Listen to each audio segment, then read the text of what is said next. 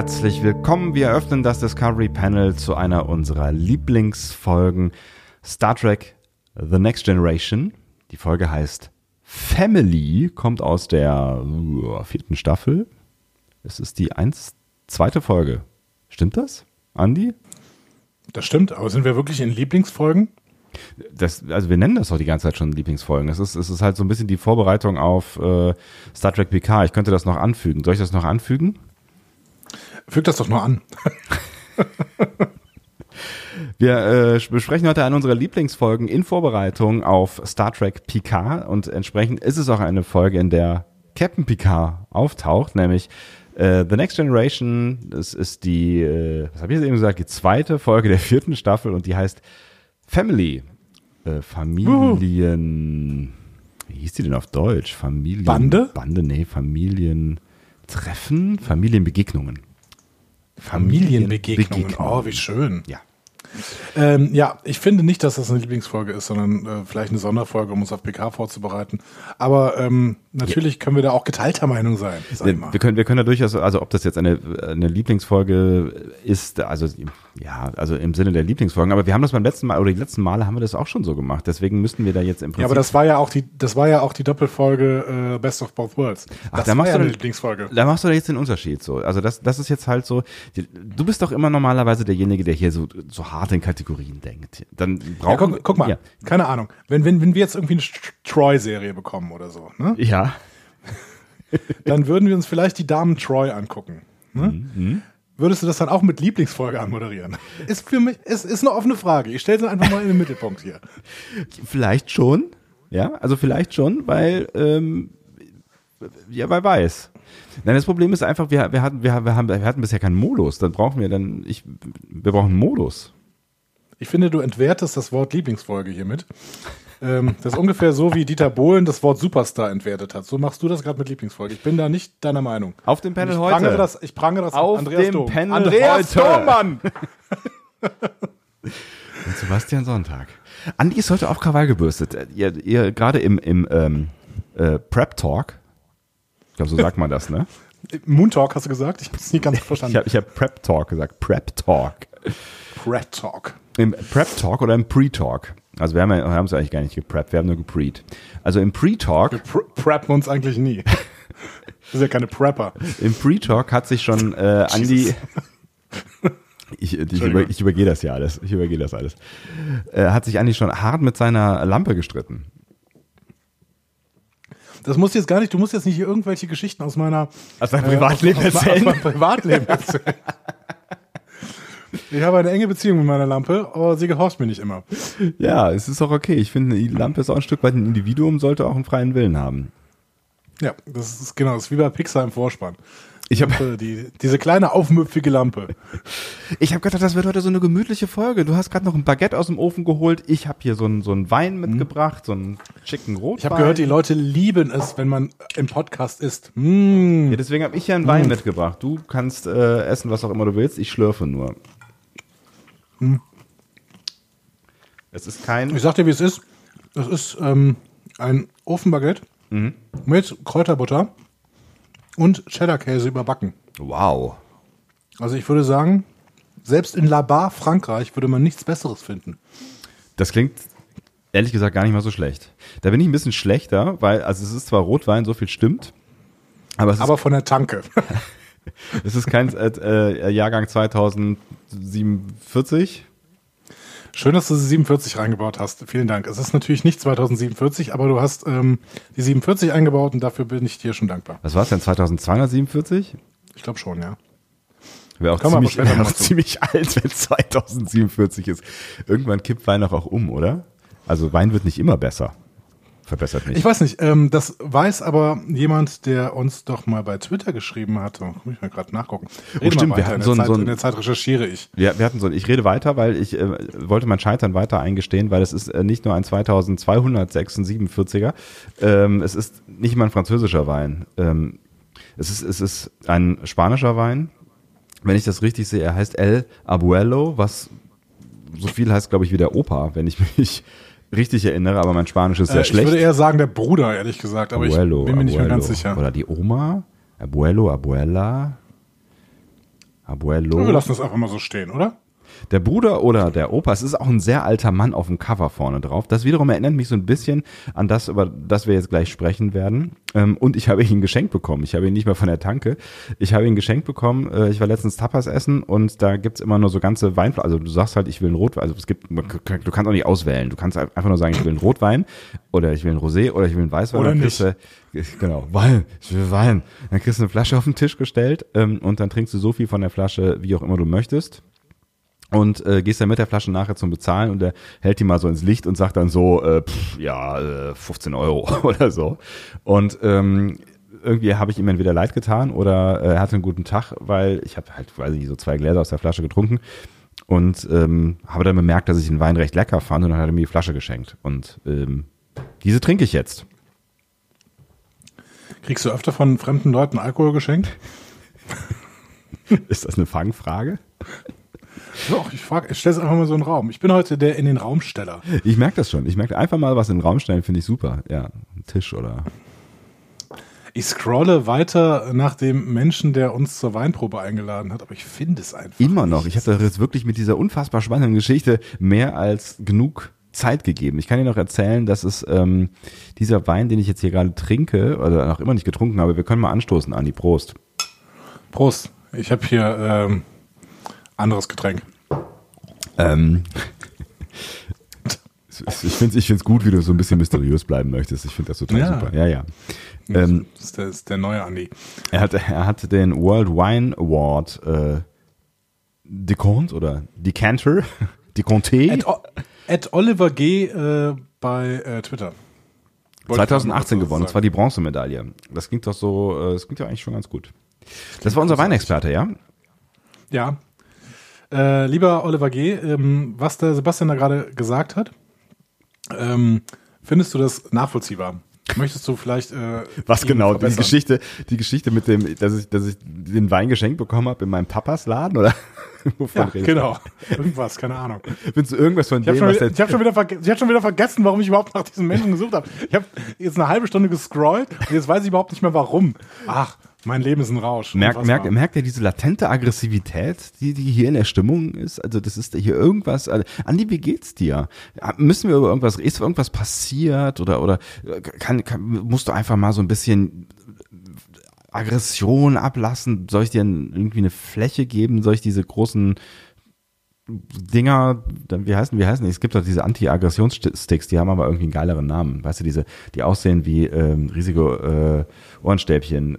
Sowas in der Richtung gab's ja auch mal im, auf dem Holodeck, äh, ich glaube in TNG. Bei American Gladiators. Ja, genau. Ja, Da gab's das auch. Da gibt's die auch, ist richtig. Riesige Ohrenstäbchen. Ähm, nö, eigentlich geht's mir sogar ganz gut. Ich bin nur ein bisschen, ich, die ist eine bisschen stressige Woche, aber äh, wer hat die nicht? Also ich möchte überhaupt nicht mehr Leid klagen, alles gut. Ähm, ich äh, bin tatsächlich, also wir nehmen jetzt auf, man kann ja so ein bisschen Discovery Panel Inside. Es ist 20.53 Uhr ähm, und äh, ich bin gerade vor ungefähr einer halben Stunde nach Hause gekommen. Und das Einzige, was ich bis jetzt zu Hause gemacht habe, ist mir dieses Baguette vorzubereiten. Und dann, Was jetzt während der Aufnahme, also tatsächlich ist äh, für mich Podcasten ist sowas wie, wie äh, Therapie, Selbsttherapie. äh, das ist schön, dass du das so sagst. Das mit dem Selbst ist jetzt ein bisschen schade, weil wir können ja auch alle für dich quasi deine Therapie sein, wenn du das möchtest, wenn du das zulassen möchtest. Andi, setz dich doch mal. Ich sitze. Ah, Ich sag's, wie es ist. Ich sitze. ja, es ist in Ordnung. Es ist, es, ich finde es gut, dass Ist das dein einziger Therapieansatz? es ist, Ich habe letztens noch äh, ein, ein Gespräch geführt. Ich weiß gar nicht mehr, worum ging das denn? Naja, auf jeden Fall. Ach ja, genau, das, das war, es war, es, war was im Radio natürlich. Mein Leben besteht ja nur aus Gesprächen im Radio. Real unterhalte ich mich mit keinen Menschen mehr. Ähm, wo, wo es darum ging, äh, ob es besser ist, wenn man als Therapeut mit Menschen durch die Gegend läuft ähm, oder sich dann so klassisch irgendwie auf die Couch setzt oder so eine 1 zu 1 Situation hat. Und wenn es eine, eh eine 1 zu 1 Situation ist, also wenn ein Mensch mit einem Therapeuten redet und nicht irgendwie eine Familientherapie ist oder sowas, dann ist es tatsächlich gar nicht so schlecht äh, in einigen Situationen, wenn man sich in Bewegung setzt, weil das nämlich was in Bewegung setzt. Also wir können auch unterwegs podcasten demnächst, wenn du das möchtest. Vielleicht gibt das noch eine ganz andere Qualität. Oh ja, den Podcast nennen wir dann durch die Gegend mit. Das ist eine ganz tolle Idee. Übrigens, äh, aktuelle Folge, äh, liebe äh, Grüße an der Stelle, ähm, äh, ist mit, mit, mit äh, William Cohn. Ah, durch die Gegend mit ist nämlich ein Podcast, der unter dem Label 4000 Hertz veröffentlicht wird, äh, von ähm, äh, Herr Möller.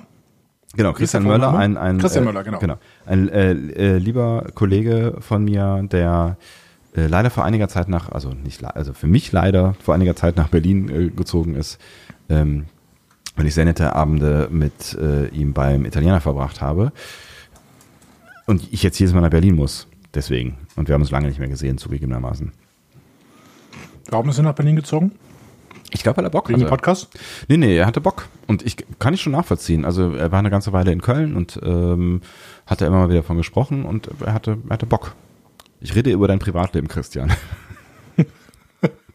Wenn du da irgendwas hinzufügen möchtest oder. Ja, ich finde das aber auch besser. Wir wollen nicht über unser eigenes Privatleben reden. Deswegen reden wir einfach über das Privatleben anderer Menschen. Und, und dann noch mit, mit gefährlichem Halbwissen, so, ja. Ja. Nee, er hatte ganz wichtige Gründe. Er hat da irgendwie einen Aktienfonds gegründet und ja, das habe ich auch gehört. Aber ist nicht gut gelaufen. ist nicht gut gelaufen. Deswegen macht er jetzt diesen Podcast. Genau. Ja. Deswegen muss 4000 Hertz jetzt auch ein Abo-Modell. Ja, egal. Gut. Äh, das, äh, darüber reden wir jetzt nicht. Äh, Sebastian, wie geht's dir denn eigentlich? Auch mir geht's gut, soweit. Doch, das ist, ist Du alles. musst, nee, gib Was? bitte längere, längere Antworten, damit ich immer mal kurz auf Mute stellen kann Ach so. und mein Baguette weiter essen kann. Da musst du aber ein bisschen substanzvollere Antworten, äh, äh, Fragen stellen, auf die ich auch antworten kann. Also, äh, wie geht's mir, ist halt so Das eine war eine offene Frage, Ist, ja? eine, ist natürlich offene. Frage. Man kann, man kann natürlich da alles und nichts drauf antworten, so. Aber bei mir ist das Stresslevel gerade nicht so fürchterlich hoch. Ähm, des, deswegen bin ich einigermaßen entspannt. Ähm, eigentlich ist alles, alles fein gerade. Das- Ich kann mich nicht beklagen. Ich freue mich tatsächlich, dass, dass wir äh, miteinander reden, weil ähm, auch es ja die, diese Woche nicht so ganz geklappt hat, ähm, das Versprechen, was wir euch gegeben haben, einzuhalten, nämlich montags äh, zu erscheinen. Ähm, aber es waren tatsächlich diesmal ausschließlich private Gründe, bei mir zumindest. Ich weiß gar nicht, äh, lag es an mir? Es lag an mir, ne? Ist eigentlich liegt's immer an dir, ja. Ja, ja, deswegen. Das, das, eigentlich war die Frage redundant. Nein, ähm, äh, natürlich liegt es nicht immer an dir. Auch ich habe ab und zu Termine. Das ist nett, dass du das sagst. Du willst dich nur wichtig machen. Das ist richtig. Eigentlich habe ich gar keine Termine. Aber ich habe tolle neue Schüler, wollte ich an dieser Stelle mal sagen. Das hatte irgendwie keine be besondere Bewandtnis, aber ich habe tolle neue Schüler. Du hast jetzt. Äh, ist doch schön, ne? Du hast, du hast quasi äh, letztes Jahr, also dieses Jahr, äh, also letztes Schuljahr, ähm, eine 13 äh, verabschiedet und dann geht's wieder, immer wieder von vorne los, ne? Es ist natürlich völlig uninteressant für alle, die uns hören und sich äh, irgendwas von Star Trek erwarten. Ja, ich habe eine 13 äh, f- äh, abgegeben und eine neue 11 dazu bekommen. Also es ist, du wolltest doch so ein bisschen, du bist, wolltest doch hier so ein bisschen von diesem, diesem Golfkarren-Luxus-Ding. Andy hat einen Cocktail mit Schirmchen in der Hand und cruist durch seinen Garten und schnippt ab und zu mal irgendwo ein kleines Ästlein ab, Image runterkommen. Und ich finde, dann ist das so mit diesem, das, das erdet dich, so, weißt du, so dieses, er ist halt auch nur ein Mensch und geht einem Job nach, so, weißt du? Ja, ja, so ist das. Hm. Ja, ja, ich habe auch nicht so viel darüber zu erzählen. Ich bin so ein bisschen auserzählt tatsächlich. Wir hatten jetzt äh, drei Tage lang Elternabende ähm, und ähm, mir fehlen so etwas die Worte. Das, Das- ist sehr gut, das ist eine gute Voraussetzung auch für einen Podcast. Ja, vor allen Dingen auch für, für einen Podcast, wo wir über eine Folge sprechen, die du jetzt explizit nicht unter die Lieblingsfolgen packen willst, wo ich mich tatsächlich noch, also ich kann, ich kann schon nachvollziehen, aber ich bin sehr gespannt auf dieses Urteil äh, von dir mit dieser Ansage im Voraus. Also du hast ja letzte Woche schon gesagt, dass wenn wir über Family sprechen, ähm, dann lass uns bitte den, den Strang rauslassen mit Worfs Familie. Ich hatte die Folge nicht mehr komplett auf dem Schirm. Ich weiß jetzt genau, wa- warum du das gesagt hast, aber ja, vielleicht lass ich Ja. das mit dem Aber bis, bis ne? vielleicht, also vielleicht reden wir einfach gleich mal drüber. Aber also Ich das mit dem bisschen- Worfstrang kann ich nachvollziehen, so. Aber Ich habe es ein bisschen reingenommen Ja. Ähm, und ähm, habe ja äh, dazu später mehr. Sagen wir mal so. Schön, ich finde schön, dass du äh, einerseits äh, den den Fokus so ein bisschen darauf gelegt hast, dass wir langsam mal zum Inhalt kommen und zweitens einen Spannungsbogen aufgemacht hast. Das ist äh, die äh, alte WDR 5 Moderatorenschule. ähm, ihr habt gemerkt, Leute, dieser Mann, der weiß, wovon er redet. der, der kann sein Handwerk einfach. Der kann Genau. sein Handwerk. Und das, das Deswegen, wenn ihr mal einen guten Podcast hören wollt, Story Quarks, habe ich jetzt letztens gehört, äh, ist ganz gut, ganz guter Podcast. Andi, ich habe fast ein Tränchen im Auge, nachdem ich äh, letzte Woche äh, ähm, in den Tisch gebissen habe, weil ich gesagt habe, wir müssen das unbedingt cross-promoten, weil wir brauchen wirklich jeden von euch. Also, nein, Quatsch. ähm, nein, es ist nett, dass du es erwähnst. Wir haben einen neuen Podcast gemacht und ich bin so ein bisschen stolz auf diesen Podcast. Ähm, äh, weil, weil er so ein bisschen was Neues probiert. Und es ist ein Wissenschaftsformat, das aber quasi geschichtenzentriert ist. Also wir erzählen ja. Geschichten. Genau, und das ist nicht so richtig weltweit äh, neu, aber es ist äh, Deutschland neu. Und das äh, finde ich schön, dass ihr mal so einen neuen Impuls da setzt äh, auf dem deutschen Podcast-Markt. Ja, und das vom Öffentlich-Rechtlichen, ne, wo man ja sonst immer sagt, die bewegen sich so selten.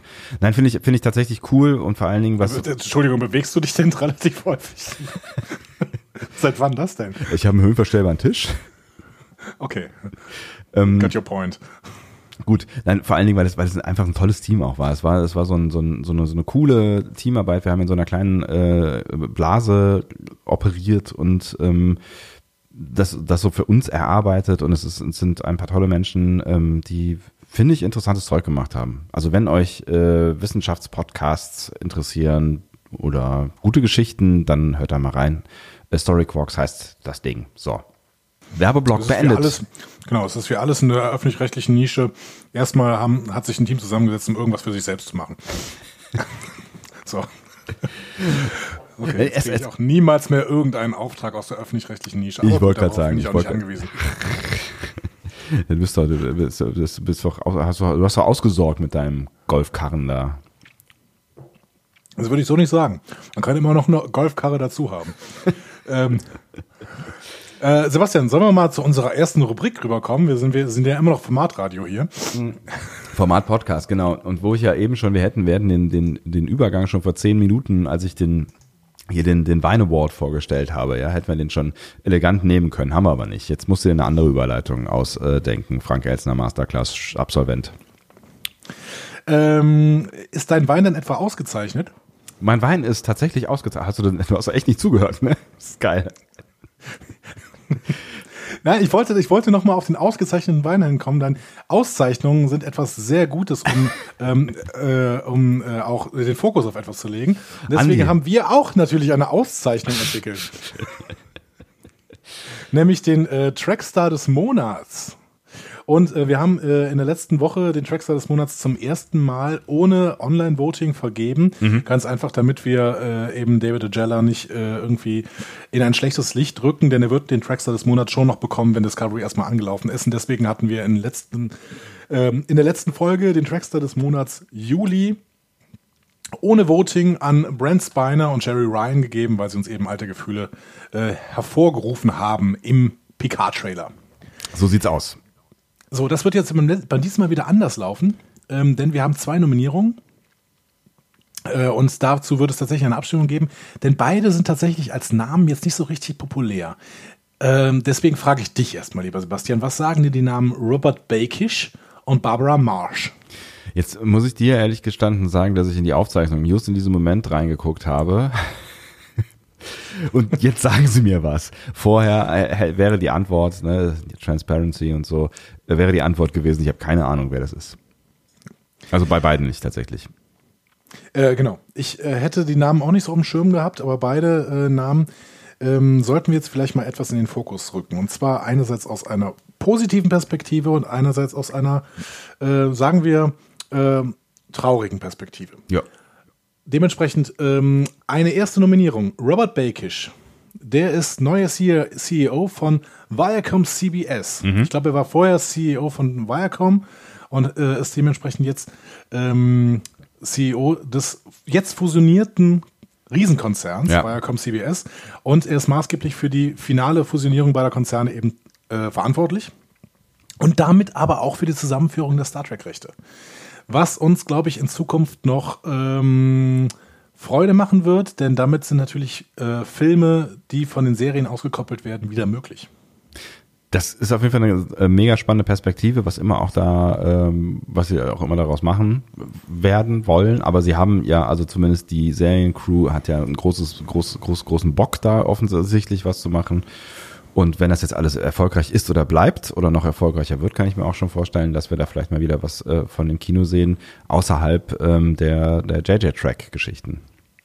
Genau, dementsprechend können wir das äh, Voting natürlich auch so ein bisschen als Zeichen dafür nutzen, was ihr denn von der Fusionierung von Viacom CBS und von der Zusammenführung der Star Trek-Rechte haltet. Vielleicht findet ihr das ja auch doof. Vielleicht wolltet ihr auch die Trennung dieser beiden äh, Franchises, quasi das Film-Franchise und das Serien-Franchise weiter beibehalten. Dementsprechend ähm, Genau, wenn ihr äh, dieser Fusionierung sehr, sehr offen gegenübersteht und vielleicht auch ähm, nicht für unsere Nominierung Nummer zwei stimmen wollt, dann ähm, stimmt auf für Robert Bakish, den neuen CEO von Viacom CBS. Ähm, genau, das war das für uns. Also wir sehen das, glaube ich, relativ positiv, diese Zusammenführung der Star Trek-Rechte, einfach weil es mehr Möglichkeiten gibt. Ja. Ähm, es, es, gibt ja auch keine der, Zwänge, ne? Also ich meine, es, genau. die, müssen, die müssen ja jetzt nicht dringend jetzt irgendwie den, den nächsten Discovery-Kinofilm machen oder die, die JJ-Track-Reihe abbrechen, wobei sie eigentlich schon abgebrochen ist. Aber ne, also es, es ist ja alles möglich so. Und es ist ja, das, das ist das Spannende. Es ist ja tatsächlich jetzt, da werden wahrscheinlich einige mit Schrecken drüber nachdenken, aber es ist ja auch möglich, dass, dass irgendwie JJ-Track-Teile oder Schauspieler dann äh, in der Serie auftauchen oder was auch immer, oder dass das irgendwie alles vermischt wird. Also, und das finde ich halt irgendwie auch wenn ich nicht weiß, ob ich das will oder ob das gut wird, aber finde ich es generell erstmal spannend, weil es Möglichkeiten eröffnet. Und ähm, wenn Sie die nutzen wollen, ja, bietet mal was an. Genau. Äh, unsere andere Nominierung ist eine traurige Nominierung, nämlich eine Nominierung posthum für Barbara Marsh. Oder Marsh, Marsh, M-A-R-S-H. Mhm. Ähm, denn die ist für mich eine sehr, sehr prägende Schauspielerin gewesen. Sie hat nämlich die Losa gespielt. Das war früher sowas wie meine Lieblingsklingonen, ne? die Schwestern, die Duras-Schwestern, Losa mhm. und Bitor, ähm, die mir sehr, sehr in Erinnerung geblieben sind einfach. Absolut. Und, und ähm, ja auch eine relativ große Bedeutung irgendwann bekommen hatten. Ähm, Barbara Marsh ist, äh, Marsh ist ähm, am 11. August im Alter von 65 Jahren gestorben. Also viel zu früh eigentlich, ne? Viel zu früh. Und ähm, ich finde, wir können auch die Erinnerung an Losa und Betor, die ja auch wirklich für, für sehr komödiantische Elemente, aber später auch eben für eine, für eine große Tragweite standen, ähm, dafür können wir vielleicht Barbara Marsh mal äh, nominieren für den Trackstar des Monats August posthum. Absolut, da bin ich auch auf jeden Fall dabei. Dann liegt es an euch. Ihr könnt da äh, für abstimmen. Demnächst dann auf unserer wunderschönen Homepage Page, Page mit dem Namen discoverypanel.de. Da wird Bernd dann das entsprechende Voting reinbasteln. Wir sagen euch dann auch nochmal auf den sozialen medialen Kanälen Bescheid, wenn es denn soweit ist. Aber das wird wahrscheinlich äh, demnächst so sein. Das heißt, machen wir die Abstimmung, äh, Abstimmung ab jetzt auf der Homepage? Ach so, ich dachte, wir machen, wir, wir machen sie äh, generell auf der. Stimmt, wir haben sie gar nicht. Bis jetzt haben wir sie auf Twitter und wir Twitter und Instagram gemacht. Du hast völlig recht, ja. Ja, ich hätte, ich hätte jetzt gerade irgendwie gedacht, wir haben irgendwann mal eine ähm, Umfrage auf der Homepage gemacht, oder? Und haben dann irgend, äh, ich meine mich an ein Gespräch mit dir erinnern zu können, dass wir irgendwann gesagt haben, es ist vielleicht cooler, wenn wir das auf der Homepage bündeln. Vielleicht. Ja, dann machen wir das doch. Dann machen wir das doch. Dann verlinken wir einfach nur auf die äh, Homepage, um da eben ähm, da dann die Abstimmung laufen zu lassen. Mal gucken, wie das anläuft. Ähm, genau. Also dann stimmt da ab für Robert Bakish oder Barbara Marsh. Wir werden es aber tatsächlich äh, auf Twitter und Instagram auch mal ähm, anpreisen. Sehr wohl. Äh, das war der Award-Teil, würde ich sagen. Exakt. Und dann würde ich sagen, können wir tatsächlich zur Folge kommen. Warum eigentlich nicht? Warum eigentlich nicht? Das frage ich mich doch schon seit Minuten. Lieber Sebastian, wir haben hier die Episode Family vorliegen. Ist korrekt. Für dich vorliegen. eine Lieblingsfolge? Vorliegen. Ich, ich, ich will es jetzt auch nicht so hoch hängen, aber ich will sie auf jeden Fall nicht schlecht reden. Das, äh, also nicht, nicht, nicht bevor wir darüber geredet haben. Es war auf jeden Fall die am schlechtesten bewertete Folge der vierten Staffel. Mhm. In dem Companion äh, zu Star Trek äh, TNG. Mhm. Ähm, und die wurde tatsächlich auch nicht direkt nach äh, Best of Both Worlds gedreht, sondern da wurden erstmal Suddenly Human und Brothers gedreht. Das sind eigentlich die Folgen, die dann in der Ausstrahlung nach dieser Folge kommen. Und das wiederum könnte vielleicht ein Grund dafür sein, dass Data in dieser Episode nicht dabei ist. Und das ist die einzige TNG-Episode, in der Data nicht dabei ist. Ach krass, echt? Ja. Ähm, der musste in Brothers, äh, wo er seine Familienzusammenführung hat, äh, ja eine Dreifachrolle spielen. Mhm. Also Brent Spiner. Und vielleicht hat er einfach mal frei bekommen. Dafür, beim nächsten Drehtag. Geil, ja, okay. Ich weiß, was wovon du redest. Außerdem ist es die erste Episode, die nie auf der Brücke spielt. Die erste TNG-Episode überhaupt, die nicht auf der Brücke spielt. Stimmt jetzt, wo du sagst. Nachher passiert das noch dreimal, nämlich in äh, der Folge Liaisons in Shades of Grey. Da kommen so ein paar Stock-Footage-Bilder von der Brücke vor, aber sonst nichts. Mhm. Und äh, in der Folge Dark Page. die mir alle drei irgendwie nicht, nicht so richtig was gesagt haben. Ich glaube, Liaisons sagt mir irgendwas, aber ich weiß es nicht mehr genau. Nee, das sagt man ja, also zumindest geht da jetzt gerade nicht so richtig was auf in meinem Kopf. Wir werden vielleicht irgendwann im Laufe des Discovery Panels nochmal dahin kommen, dass wir auch diese Folgen kennenlernen. Wer weiß. Die vergessenen Folgen. TNG. Oh Gott, wenn wir ganz viele schlimme Folgen nehmen. ja, so viel vielleicht erstmal als Vorbemerkung zur Episode. Ja. Ähm, das Drehbuch hat jemand geschrieben, mit dem wir uns irgendwie noch nie explizit beschäftigt haben, äh, obwohl wir ihn beide kennen und natürlich auch sehr, sehr schätzen. Äh, nämlich Ronald D. Moore. Mhm. Ähm, ich würde sagen, dass heute vielleicht der außerhalb des Franchises bekannteste Star Trek-Autor, weil der eben nach seiner Star Trek-Zeit auch noch so immens erfolgreich war. Mhm. Aber vielleicht erstmal zu seiner Star Trek-Zeit. Ähm, der hat insgesamt 64 Writer-Credits bekommen. Der war ja auch Chefwriter dann irgendwann, mhm. äh, sowohl von DNG als auch von vor allen Dingen DS9, mhm. und zwar von Staffel 3 bis 5, glaube ich. Ähm, und gilt als absoluter TOS- und Klingonen-Experte. Also er hat immer Brandon, mit Brandon Brager ziemlich äh, eng zusammengearbeitet.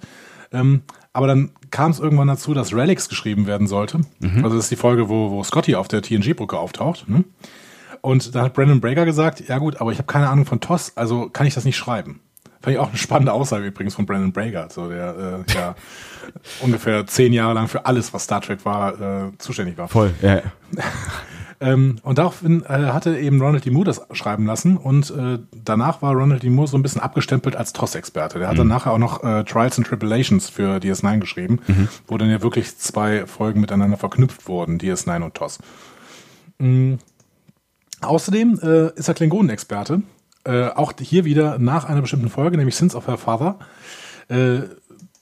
Äh, ähm, und nachdem er die geschrieben hatte, hatte er dann zeitweilig sogar den Titel The Klingon Guy und wurde von allen Leuten so genannt. er hat anschließend fast jede große Klingon-Folge geschrieben. Hm. Also vielleicht angefangen mit DS9, äh, äh, Wege des Kriegers und sowas. Ne? Also der ist wirklich ähm, derjenige, der sich vielleicht am meisten und am intensivsten mit Klingonen-Folgen auch beschäftigt hat. Hm. Ist schließlich auch bei Voyager kurz im Writers Room gewesen, hat sich da aber überhaupt nicht wohl gefühlt und äh, den, Ach, okay. den Writers Room auch nach einer Folge wieder verlassen. Nach einer Folge, krass, was war denn da los? keine Ahnung, er hat sich kurzzeitig sogar mit Brandon Brager offensichtlich darüber überworfen, weil mhm. er sich so unwohl gefühlt hat. Ähm, die haben aber nachher nochmal gesagt, dass sie wieder zusammengefunden haben. Und ich überlege gerade, waren die auch in der DS9-Doku zusammen im Raum? Nee, ich glaube, Brandon Brager war nicht dabei, ne? Rick Berman war dabei. Ja, ich, ne? ich kann mich auch nicht, gerade nicht erinnern. Auf jeden Fall, Ronald D. Moore äh, war in der DS9-Doku tatsächlich ein relativ, äh, relativ ähm, prominenter Protagonist. Mhm der liebäugelt auch immer mal wieder mit der Rückkehr ins Franchise. Das sagt er ständig. So.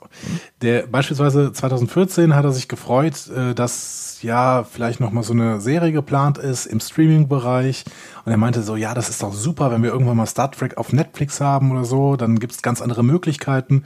Also der hat diesen, der hat dem, was nachher Discovery geworden ist, sehr, sehr positiv gegenübergestanden. Mhm hat auch dann mal über die Kelvin-Filme gesprochen und da auch angeboten, hey, ich könnte doch mal dazu was schreiben und äh, vielleicht so einen Ausflug ins Spiegeluniversum da reinschreiben. Ach, aha. Hat er vorgeschlagen. Aha.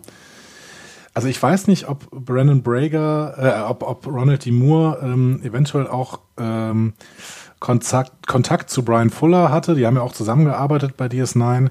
Ähm, vielleicht sind da auch durchaus mal ähm, Köpfe zusammengegangen, um so ein paar Vorschläge für neue Serien zu machen. Interessant, ja. Ich fände es natürlich mega spannend, wenn er mal wieder zurückkommen würde, weil ähm, der ja mittlerweile so viel gemacht hat und auch so viel Erfahrung hat und auch so viel im Genre. Und ich meine, äh, also äh, wofür er natürlich auch steht, ist Battlestar Galactica zum Beispiel, ne? Und ähm, genau. mit, mit diesem, mit diesem äh, ja doch vom Look and Feel sehr anderen Science-Fiction-Franchise könnte man natürlich auch mal wagen, irgendwie sowas Crossoveriges zu machen, ne? Oder ne, mal in eine andere Richtung äh, zu gehen. Also ich kann mir da ganz viel vorstellen. Also ein Crossover zwischen den Welten fände ich jetzt schwierig, aber nee, also Fall vom den, Style. Den Look irgendwie, genau. genau den Look irgendwie ja, ja. da aufzumachen. Gottes Willen, bitte nicht von den Welten. Nein, nein, nein, nein. Ja. das finde ich jetzt auch relativ spannend tatsächlich. Ja. Ähm, genau, also Battlestar Galactica ist tatsächlich seine erfolgreichste Serie, nachdem er eben Star Trek verlassen hat. Ähm, das wird aber gerade so ein bisschen abgelöst, ehrlich gesagt. Also der hat zwischendurch auch Helix geschrieben. Mhm. Ähm, ähm dass äh, da hatten wir ja auch ein paar Star Trek-Leute tatsächlich noch am Start, zum Beispiel Jerry Ryan. Mhm. Ähm, aber Helix war jetzt nicht so erfolgreich. Ist, glaube ich, nach zwei Staffeln eingestellt worden. Mhm. Ähm, aber jetzt gerade hat er eine absolute Erfolgsserie am Start. Witzigerweise auch in Zusammenarbeit teilweise mit Ara Stephen Beer, aber er ist äh, Hauptshowrunner äh, für Outlander. Mhm. Ähm, Vorlage ist die, die Highland-Saga von äh, Diana Gabaldon oder Gabaldon, ich weiß nicht genau, wie es ausgesprochen wird. Ähm, und Outlander ist höchst erfolgreich. Habe ich noch nicht gesehen. Da, Hast du da mal reingeschaut? Ja, auch um so, äh, ja, ich habe ab und zu mal reingeschaut, weil äh, meine Freundin das schaut tatsächlich. Ah. Und sie schaut das wirklich sehr intensiv, weil sie, äh, sie sehnt sich nach jeder neuen Folge. ähm, da geht es irgendwie um, ich glaube, eine Zeitreisende oder einen Zeitreisenden. Ich glaube, eine Zeitreisende, die ähm, aus der modernen Welt in ein, ins Mittelalter zurückversetzt wird. Ah, okay. So. Und da dann irgendwie klarkommen muss. Ganz, ganz grob. Sehr grob. Vielleicht, ja. da, ist, da ist sehr, sehr viel gefährliches Halbwissen dabei. Vielleicht ist auch alles ein bisschen anders, aber ich meine, es geht irgendwie um eine Zeitreisende. Aber es wird Zeitreisen, glaube ich, nicht so hundertprozentig ständig thematisiert, hm. ähm, sondern das ist erstmal das Grundsetting und dann muss sie halt da klarkommen irgendwie. Okay, ich schreibe es mal auf die Liste. Ähm, kann man ja mal reingucken. Ähm, ja, zum Drehbuch selber äh, ist überliefert, dass Gene, Gene Roddenberry dieses Drehbuch hasste. Tatsächlich? Ach krass, ja? okay. Ähm, ich weiß eigentlich nicht genau warum. Äh, ich habe nur äh, die Aussage gehört, dass er es wirklich gehasst hat. Ach krass, okay. Ähm, Ron F. D. Moore selber hat das äh, Drehbuch mit dem Arbeitstitel erst Road Not Taken und dann Crossroads versehen. Mhm. Ähm, und äh, trotzdem wurde die dann irgendwann umbenannt. Also am 2. Juli hieß sie noch Crossroads und am 13. Juli hieß sie dann plötzlich Family. So viel ist in der Produktionsgeschichte ähm, vorgegeben. Weiß man denn, was, welche Plots da äh, schon drin waren? Wahrscheinlich nicht, ne? Weil, also ich, ich hatte so ein bisschen das Gefühl, dass sie, dass sie vielleicht diese, diesen Picard-Plot erzählen wollten und sich dann überlegt haben, irgendwann auf, auf äh, äh halber Strecke, okay, wir müssen das Ding noch mit, mit ein bisschen was füllen. Bei ihm geht es um Familie und äh, der ist ja eigentlich ganz schön, der Plot. Machen wir noch irgendwas anderes mit Familie. Wen können wir denn nehmen? Äh, pff, äh, Worf oder Wesley? Äh, ja, komm, mach mal. So. Ja, möglich. Also ich habe mich jetzt äh, mit der Produktionsgeschichte nicht näher beschäftigt. Mhm. Ähm, wir können ja jetzt mal an dieser Stelle sagen und danach nie mehr, äh, weil wir es in der letzten Folge auch schon gesagt haben, eventuell haben sich die Kollegen von Chateau Picard dann näher mit beschäftigt. Ähm, wir haben die Folge nicht gehört, noch nicht, wir noch werden es jetzt nachholen, genau. nachdem wir das jetzt aufgenommen haben. Aber eventuell haben äh, die äh, Kollegen da mehr rausgesucht, denn ähm, ich muss, nee, dazu sage ich später was, zu dem, was ich jetzt gerade sagen wollte. Alles klar, okay. ich freue mich. Was immer das auch sein wird, es wird ganz toll. Freut euch drauf. Werden, das wird ein ganz großer Moment. Aber zur Produktionsgeschichte bekannt ist auf jeden Fall noch, dass Michael Piller noch vorgeschlagen hat, äh, also Michael Piller hat gese gesehen mit Gene Roddenberry zusammen, hm, eigentlich ist das hier keine Science-Fiction-Geschichte, die, die, du uns hier erzählen möchtest. Ach, das ist das Problem. Ah. Ähm, ja, bei Gene Roddenberry ist es nicht ganz überliefert, bei Michael Piller auf jeden Fall. Und hm. Michael Piller hat dann vorgeschlagen, mal, lass uns da noch irgendwie noch eine Science-Fiction-Unterhandlung äh, reinpacken. Irgendwie. Vielleicht streichen wir dann so eine B-Story oder sowas. Ähm, und der hat dann auch eine vorgeschlagen. Mhm. Nämlich irgendwie so eine mit so einem Wurmho äh, Wurmloch, in das äh, dann äh, Crewmitglieder reingezogen werden und das wollte er dann irgendwie einbauen. Ähm, und im Endeffekt hat sich Ronald D. Moore aber durchgesetzt und hat gesagt, nein, wir belassen das jetzt so. Aus Gründen, die, da können wir nachher mal drauf äh, zurückkommen. Ähm, aber aus den Vorschlägen von Michael Piller wurde dann die Folge Remember Me. Mhm. Sag mir gerade auch nichts spontan wir müssen, glaube ich, ganz viel TNG äh, irgendwann nochmal sehen, aber wir machen ja ständig Rewatches. Das heißt, auf solche Folgen werden wir irgendwann mal zurückkommen. Ja, das, das Krasse, das Krasse ist halt irgendwie, dass, ähm, dass ich die alle kenne. Ne? Also sobald ich irgendwie eine Folge anmache, ähm, ne, das heißt auch bei Family so, da, da, da fällt mir 80 Prozent der Folge wieder ein, so, aber ich, ja. ich, ich krieg sie halt nicht, nicht zusammen, äh, wenn ich, wenn ich irgendwie einen Plot höre oder einen Namen höre, dann weiß ich, ne, aber lustigerweise, sobald ich irgendwie die Bilder sehe, wenn ich, wenn ich drei Minuten von der Folge gesehen habe, fallen mir die ganzen Sachen irgendwie wieder ein. Aber ich weiß auch nicht, ob man jetzt bei knapp 800 Folgen sofort, sobald man einen Titel hört, nee. irgendwie äh, die, den, den Plot äh, erzählen ja, ich, können muss. Ich, glaub, wenn man, ich weiß, dass viele von euch können und das finde ich, finde ich wirklich großartig ah, und bewundernswert. Ja, beeindruckend, ja. Also ja, also ne, aber deswegen ist, da, da gibt es halt nochmal den Unterschied, finde ich, irgendwie auch dann zwischen Trekkie und enthusiastischem Fan oder wenn man den überhaupt ziehen will. Ich meine, wir alle lieben Star Trek, alles andere ist ja auch wurscht. Oh, das war ein toller Satz. Vielen Dank. ähm, Genau, also so viel auf jeden Fall zu Ronald D. Moore. Äh, es gibt noch ganz schöne Geschichten eigentlich, weil äh, es gibt natürlich auch Ron Moore. Äh, auch der ist für die Star Trek Produktionswelt relativ wichtig. Äh, ich kann nochmal genau raussuchen, ähm, was er denn gemacht hat. Ron Moore. Ah, Mist. Also so schnell finde ich das nicht. Ich wollte es eigentlich noch raussuchen, habe ich vergessen. Ähm, aber Ron Moore, ähm, es gab auf jeden Fall öfter mal Verwechslungen. Mhm. Das führte dann so weit, dass ähm, beispielsweise Ronald D. Moore ständig irgendwelche Gehaltscheck von Ron Moore bekommen hat. Ernsthaft? Und dann irgendwann mal gesagt hat, aber äh, vielleicht solltet ihr das mal ändern, ansonsten löse ich das mal nicht mehr irgendwann ein. Krass. Das ist ja geil. Es führte dann sogar bis dahin, dass Ron Moore ähm, irgendeinen Award bekommen sollte und Ronald D. Moore dann eingeladen wurde zur Awardverleihung. Wie geil ist das? Entgegennehmen sollte. Ja.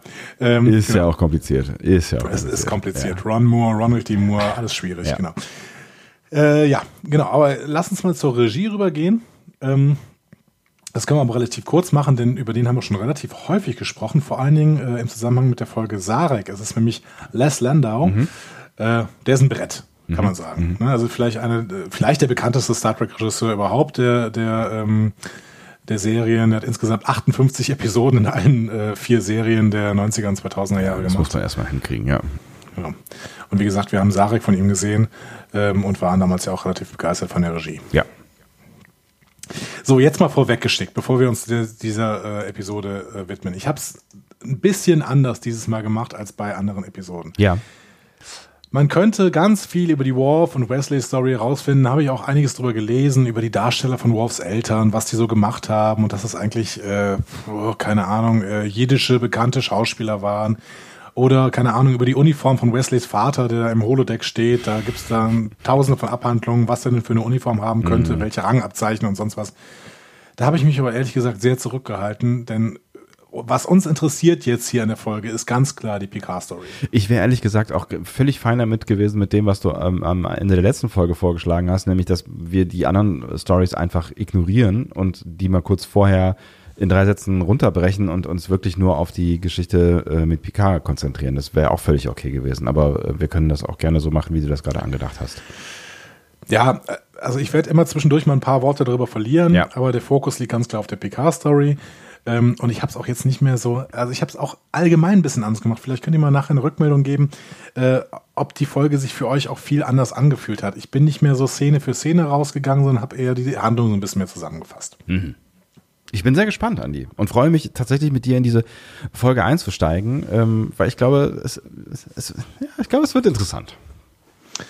Ich habe auch das Gefühl, du hast so ein paar Thesen, die mich irgendwie nachher verunsichern sollen. Nein, überhaupt nicht. Nein, nein, nein, nein, nein, nein. Keine, ne, far, far away. Aber äh, ähm, ich, ja. Dazu später mehr. Also dazu, dass da nichts ist, später mehr. Es ist einfach nichts da. Ja, aber gut, das ist, ist, ja keine nichts. Änderung zu sonst. Genau, es ist nichts da. Ah, schön. Okay. Dann gehen wir in die Handlung. Lass uns in die Handlung gehen. Wir setzen quasi genau da an, wo Best of Both Worlds aufgehört hat. Die Enterprise befindet sich im, sagen wir, Weltraum-Trockendock. und ähm, mhm. wird halt repariert, weil die ist ja ein bisschen beschädigt worden beim Angriff der Borg. Richtig. Die Besatzung ist allgemein so ein bisschen äh, verunsichert, so wird so uns suggeriert und sie beschließen dann alle, ja komm, Landurlaub. Mhm. Ja, auf, ja, genau. Also man, ne, wenn man schon mal bei der Erde ist, dann kann man ja auch äh, irgendwie mal kurz einen Abstecher machen, ne? Exakt. Ja, und während Picard sich dann auf einen Besuch zu Hause in Labar vorbereitet, ne, wir erinnern uns an den Picard-Trailer, mhm. wo wir Labar auch schon gesehen haben, steht Troy plötzlich rum und macht so einen auf Ronald Beckmann, habe ich mir mal aufgeschrieben. Ne? Also ja, nach Hause gehen, interessante Wahl. Wie fühlen Sie sich denn dabei, Captain? Wer ähm, von euch erinnert sich noch an Reinhold Beckmann? Entschuldigung, ich dachte, wir sind im Öffentlich-Rechtlichen hier. Ähm, Wann hat der aufgehört? Vor zehn Jahren? Das weiß ich nicht. Der hat doch letztens noch Gitarre gespielt auf irgendeinem äh, Nazi-Geburtstag, oder? Was? Okay, wir verkürzen das alles. Ähm, ja, sie macht, Troy, das, sie macht halt das, Troy, was sie immer macht, Gegenfragen stellen. Ich finde, Troy geht an der Stelle echt so ein bisschen weit. Also die, also ich, ich habe mich dann irgendwann gewundert, mal, wann wird die eigentlich rausgeschmissen? Also ich habe mich eher gefragt, was ist das für eine Szene? Also normalerweise kommen, kommen die Leute ja irgendwie, wenn, wenn du eine, eine Therapeutin haben willst, so ein therapeutisches Gespräch, kommen die Leute ja irgendwie zu dir und dann setzt man sich irgendwo hin und unterhält sich oder von mir es geht man nach zehn vorne oder geht mal irgendwie äh, ein bisschen durch, durch, durchs Schiff. Aber ich meine, Picard packt da und sie huscht da quasi die ganze Zeit hin und her, so äh, neben, während er seine Boxershorts und, und, und äh, Socken einpackt. so. Und vielleicht hat mich das, das auch so, vielleicht hat mich das auch so gestört. Wenn ich packe, dann muss ich, dann muss ich bei mir sein. Dann darf auch mich keiner stören. Packen, finde ich, ist eine, ist eine sehr, sehr schwierige Nummer. Auf der anderen Seite hat er natürlich ähm, das, was er da gepackt hat, das hatte ja die Größe von, äh, also ich meine, es war jetzt nicht so total kompliziert da, äh, offensichtlich irgendwas war da war ein T-Shirt drin und da hat ja nichts reingepasst. Also es muss eine Uniform drin gewesen sein, auf, auf jeden Fall, aber das ist ein anderes ja. Thema, auf das ich gerne auch später noch zu sprechen kommen möchte. Ich äh, freue mich schon drauf. auf jeden Fall, ähm, dann küsst sie ihn irgendwann auf die Wange und wünscht ihm eine gute Reise. Und war das leid, strange? Da, war, das, war das strange ja, oder was? Da, wo ich herkomme, nennt man das übergriffig. Ja, vor allen Dingen war man ja gerade noch in so einer, so einer Therapiesituation irgendwie. Sie, sie versucht irgendwie so, so ein therapeutisches Gespräch anzuleiern. Äh, PK lässt sich nicht so richtig drauf ein und durchschaut das ja sofort, was auch nicht so schwierig zu durchschauen ist, weil Troy eigentlich kein Gespräch, an keinem Gespräch teilnimmt, sondern nur Gegenfragen stellt. Und ähm, wie fühlen Sie sich dabei? Genau. Was, was glauben Sie denn, was das für Sie bedeutet? Warum, warum, warum, warum glauben Sie denn, dass Sie nach Hause fahren? Das ist übrigens ein therapeutischer Ansatz, der wirklich bei mir nicht funktionieren würde. Wenn ich einem Therapeuten Fragen stellen würde ne, und der würde mir die ganze Zeit Gegenfragen stellen, so ja, äh, Entschuldigung, haben Sie vielleicht eine Empfehlung, was ich tun soll? Ja, was würden Sie denn tun? Dann würde ich wahnsinnig werden. Ja, ich, ja, vor allen Dingen mit der Stimme. Nein, wie, wie dem auch sei. Also es war, es, es war ein komisches Gespräch, aber dieser, dieser, dieser Kuss hat der, ganzen Sache noch irgendwie die Krone aufgesetzt, weil damit verliert halt dieses ganze Gespräch seine komplette professionelle Distanz, die es eh eigentlich die, diese, dieses Gespräch eh schon nicht hatte, weil es einfach irgendwie zwischen Socken und Boxershorts geführt wurde. Also es ist ganz komische Nummer.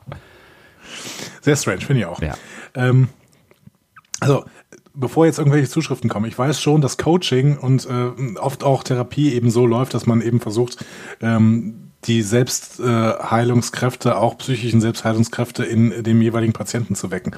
Aber trotzdem möchte ich das nicht die ganze Zeit mit Gegenfragen irgendwie äh, gemacht bekommen. Das geht auch anders. Ja, und äh, ich meine, wenn, wenn jemand durch, durch so eine wirklich traumatische Situation gegangen ist, dann kann es ja auch sein, dass, dass du irgendwie einen Therapeuten hast, gerade wenn du auf, auf einem Schiff eng zusammenarbeitest, ähm, mit dem du vielleicht auch freundschaftlich verbunden bist und der, der dich vielleicht auch da mal in ein Quartier begleitet und dich vielleicht auch in Situationen begleitet, in denen du, ne, vielleicht hat es auch gerade eigentlich anders gepasst.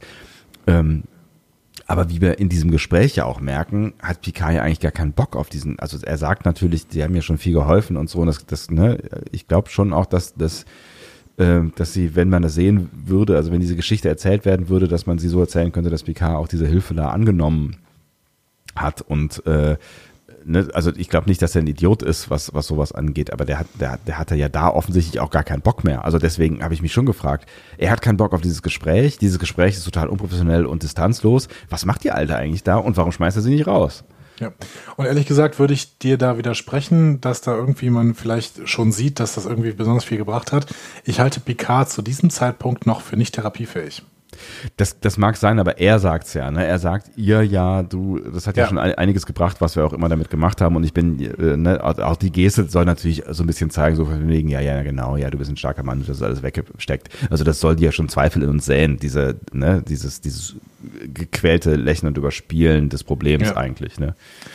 Ja klar, aber das ist natürlich auch, also es ist allgemein vielleicht eine schwierige Situation, wenn äh, ein Captain dann irgendwie zum Therapeuten muss, aber gleichzeitig aber auch der Chef dieses Therapeuten ist ja, und ja. immer eng mit, ihn, mit dieser Therapeutin zusammenarbeitet.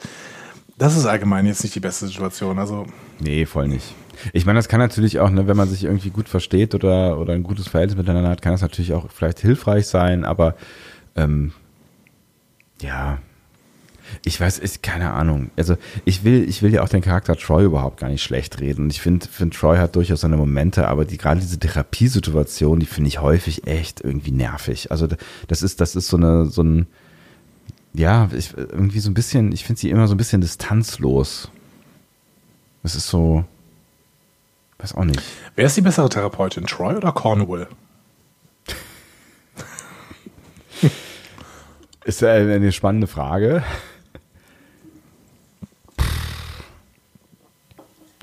Naja, also Cornwell hat ja schon noch ganz schön versagt, muss man sagen. Ne? Also Troy hat ja offensichtlich mit ihrer Methodik, äh, kriegt, kriegt sie ja doch irgendwie meistens die Kurve oder also häufig kriegt man ja immer nur diese kleinen Gesprächsfetzen mit ihr mit und äh, in ihrem Raum, aber die gehen ja häufig auseinander und äh, zumindest suggeriert man uns das Gefühl, da ist jetzt gerade was passiert oder da gab es irgendwie eine Erkenntnis. Das hat bei Picard jetzt nicht so richtig funktioniert. Aber Cornwell hat ja irgendwie eigentlich auf ganzer Linie professionell und inhaltlich vollständig versagt. Aber sie hat es wenigstens nachher eingesehen und sich selbst in die Luft gesprengt, obwohl es nicht nötig war. Gut. äh, wir gehen einfach äh, weiter und hoffen, dass Discovery irgendwann mal einen Counselor bekommt. Ähm, Wobei sie haben ja auch Ähnlichkeiten. Ne? Ich meine, äh, ich muss kurz drüber nachdenken, aber später. Äh, Bisschen weiblich, oder was? Nee, nee, später, später äh, äh, äh, löst ja auch ähm, Troy Rikers Probleme, indem sie miteinander ins Bett gehen. Egal, lass du meinst, das. das ist, du meinst, das ist eine Parallele zu Cornwall und Lorca? es ist schwierig, ne? Wir gehen auf die Erde. Da ist Picard nämlich in Frankreich angekommen. Labar. Labar. Ich finde, hier haben wir Frankreich, wie ich es kenne. Riesige Landstriche mit landwirtschaftlicher Nutzung. Ne? Also hier Weineinbau. Wie Picardie zum Beispiel. Ja, es ist ja genauso, ich sag's ja immer wieder, wie wenn man von Paris nach Bordeaux fährt. Mhm. Das habe ich schon öfter gemacht, weil ich schon öfter in Bordeaux äh, Urlaub gemacht habe, mhm. beziehungsweise in der Gegend. Und dann fährt man ja wirklich äh, stundenlang durch Sonnenblumen. Da passiert überhaupt nichts. Und so, so kenne ich Frankreich. Ähm, nur hier neu ist, zwischendurch steht immer mal wieder ein Hochhaus. Genau. Was man aber auch erst aus der Ferne sieht. Ne? Es gibt ja dann nachher irgendwie so eine Totale und ähm, ja, da, da, da wird es einem eigentlich erst bewusst, weil in der, der ersten Einstellung läuft Picard ja eigentlich nur durch so eine große Allee und äh, es sieht alles sehr, sehr nach Natur aus und es ist ein Kiesweg und es ist, ne, also es sieht wirklich aus wie, äh, wie es auch irgendwie jetzt heute vor 200 Jahren leider aussehen können. Aber wenn wir irgendwann mal äh, hypermoderne, CO2-schonende Beför äh, be ähm, ähm, Beförderungsmaßnahmen haben, ne, so wie Beamen oder den Hyperloop oder sowas, ne, ja, ja. dann ist das doch eigentlich perfekte Städteplanung. Ne? Du hast riesige, wunderschöne Landstriche und zwischendurch einfach ein Hochhaus. Ja, warum nicht? Ja, Perfekt. Perfekt.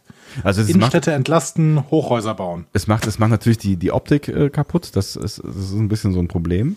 Aber vielleicht, gew vielleicht gewöhnt man sich da auch irgendwie dran, ich weiß es nicht. Aber äh, generell ist das ja sowieso die Lösung für äh, viele unserer, unserer Wohnprobleme.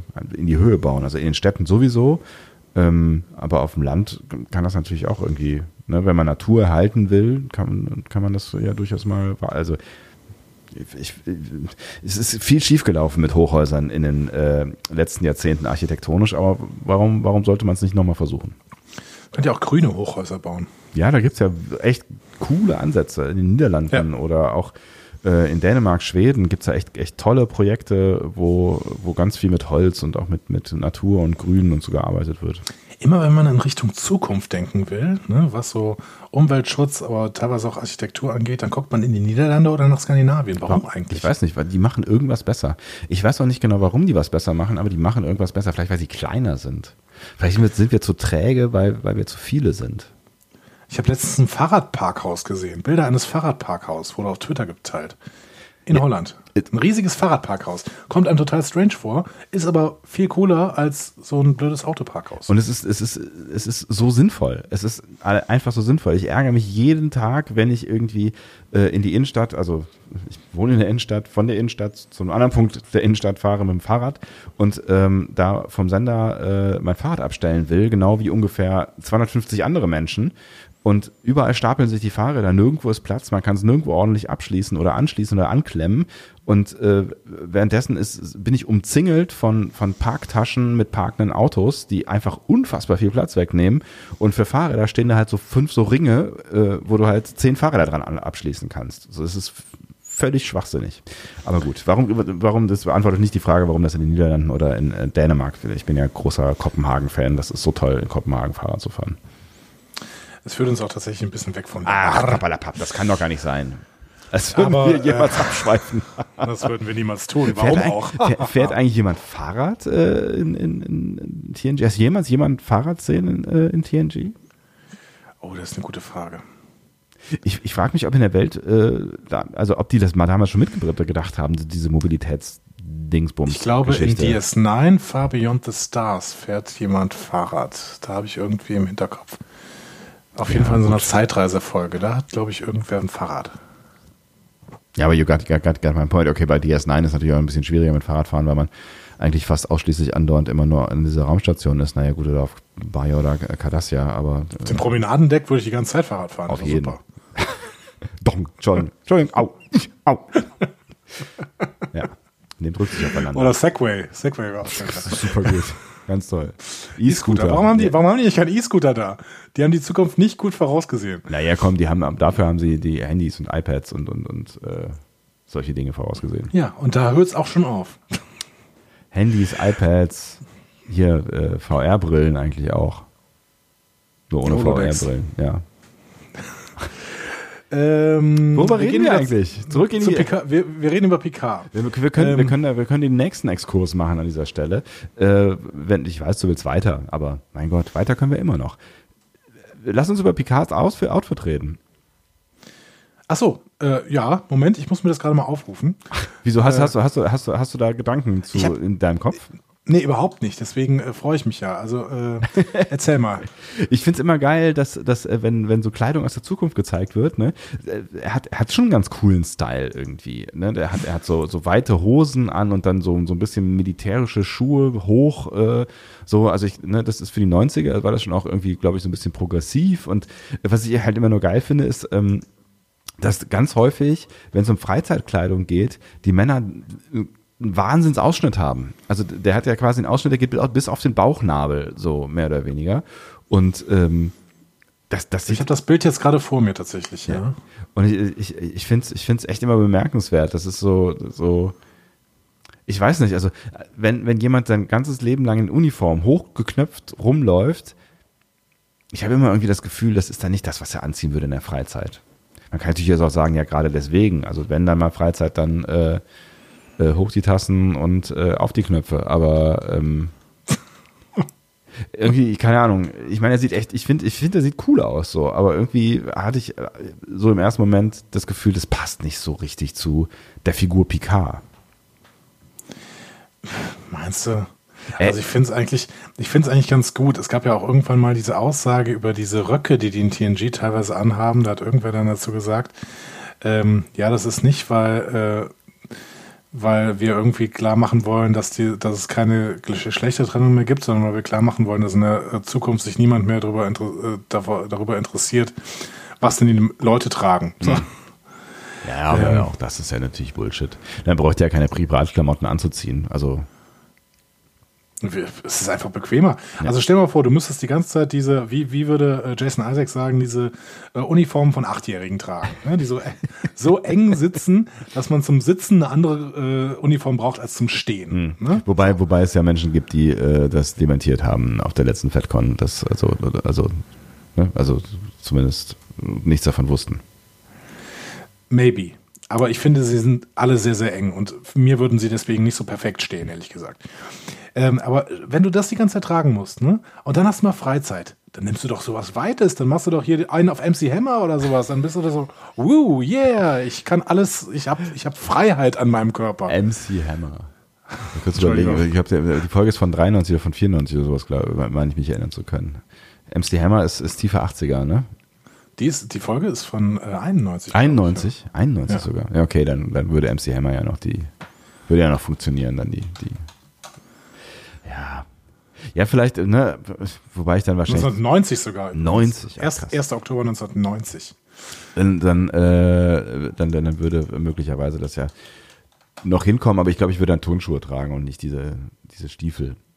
Wie dem auch sei. Ich fand es irgendwie, ich wollte nur mal hören, was, was, was, was, was so dein Gefühl dazu ist, weil ich fand es irgendwie so im ersten Moment ähm, dieses freizügige, aufgeknöpfte, ähm, auch wenn ich verstehe, dass, dass das halt, ne, also es passt ja auch irgendwie so ein bisschen zu diesem starken Macho-Typ irgendwie, ne, aber ja, es, es, es hat mich, ich fand es erstmal so ein bisschen befremdlich. Was glaubst du von wann das Lied You Can Touch This äh, stammt? Von MC Hammer? 1985. 1990. Ach, Es war die Zeit. Ich sag dir, MC Hammer ist nicht nur meine Analogie gewesen. Sie haben sich MC Hammer angepasst. Deswegen trägt Picard das. Abgefahrener Scheiß. MC Jean-Luc Hammer. So. Wo willst du noch hin? Ich, du wolltest gerade über Mode reden. Ich bin ein bisschen raus, ehrlich gesagt. Nee, nee, mach weiter. Du kannst, la- lass uns weitergehen. Lass uns weiter diese, diese, diese wunderschöne Allee weiterschreiten. Okay, darf ich dich dann was anderes fragen? Du darfst mich fragen, was du auch immer möchtest. Warum beamt er nicht ins Haus? Also er hat, er hat erzählt, ja, ich möchte nicht mit dem Shuttle fahren, ich möchte zu Fuß gehen. Genau. Okay.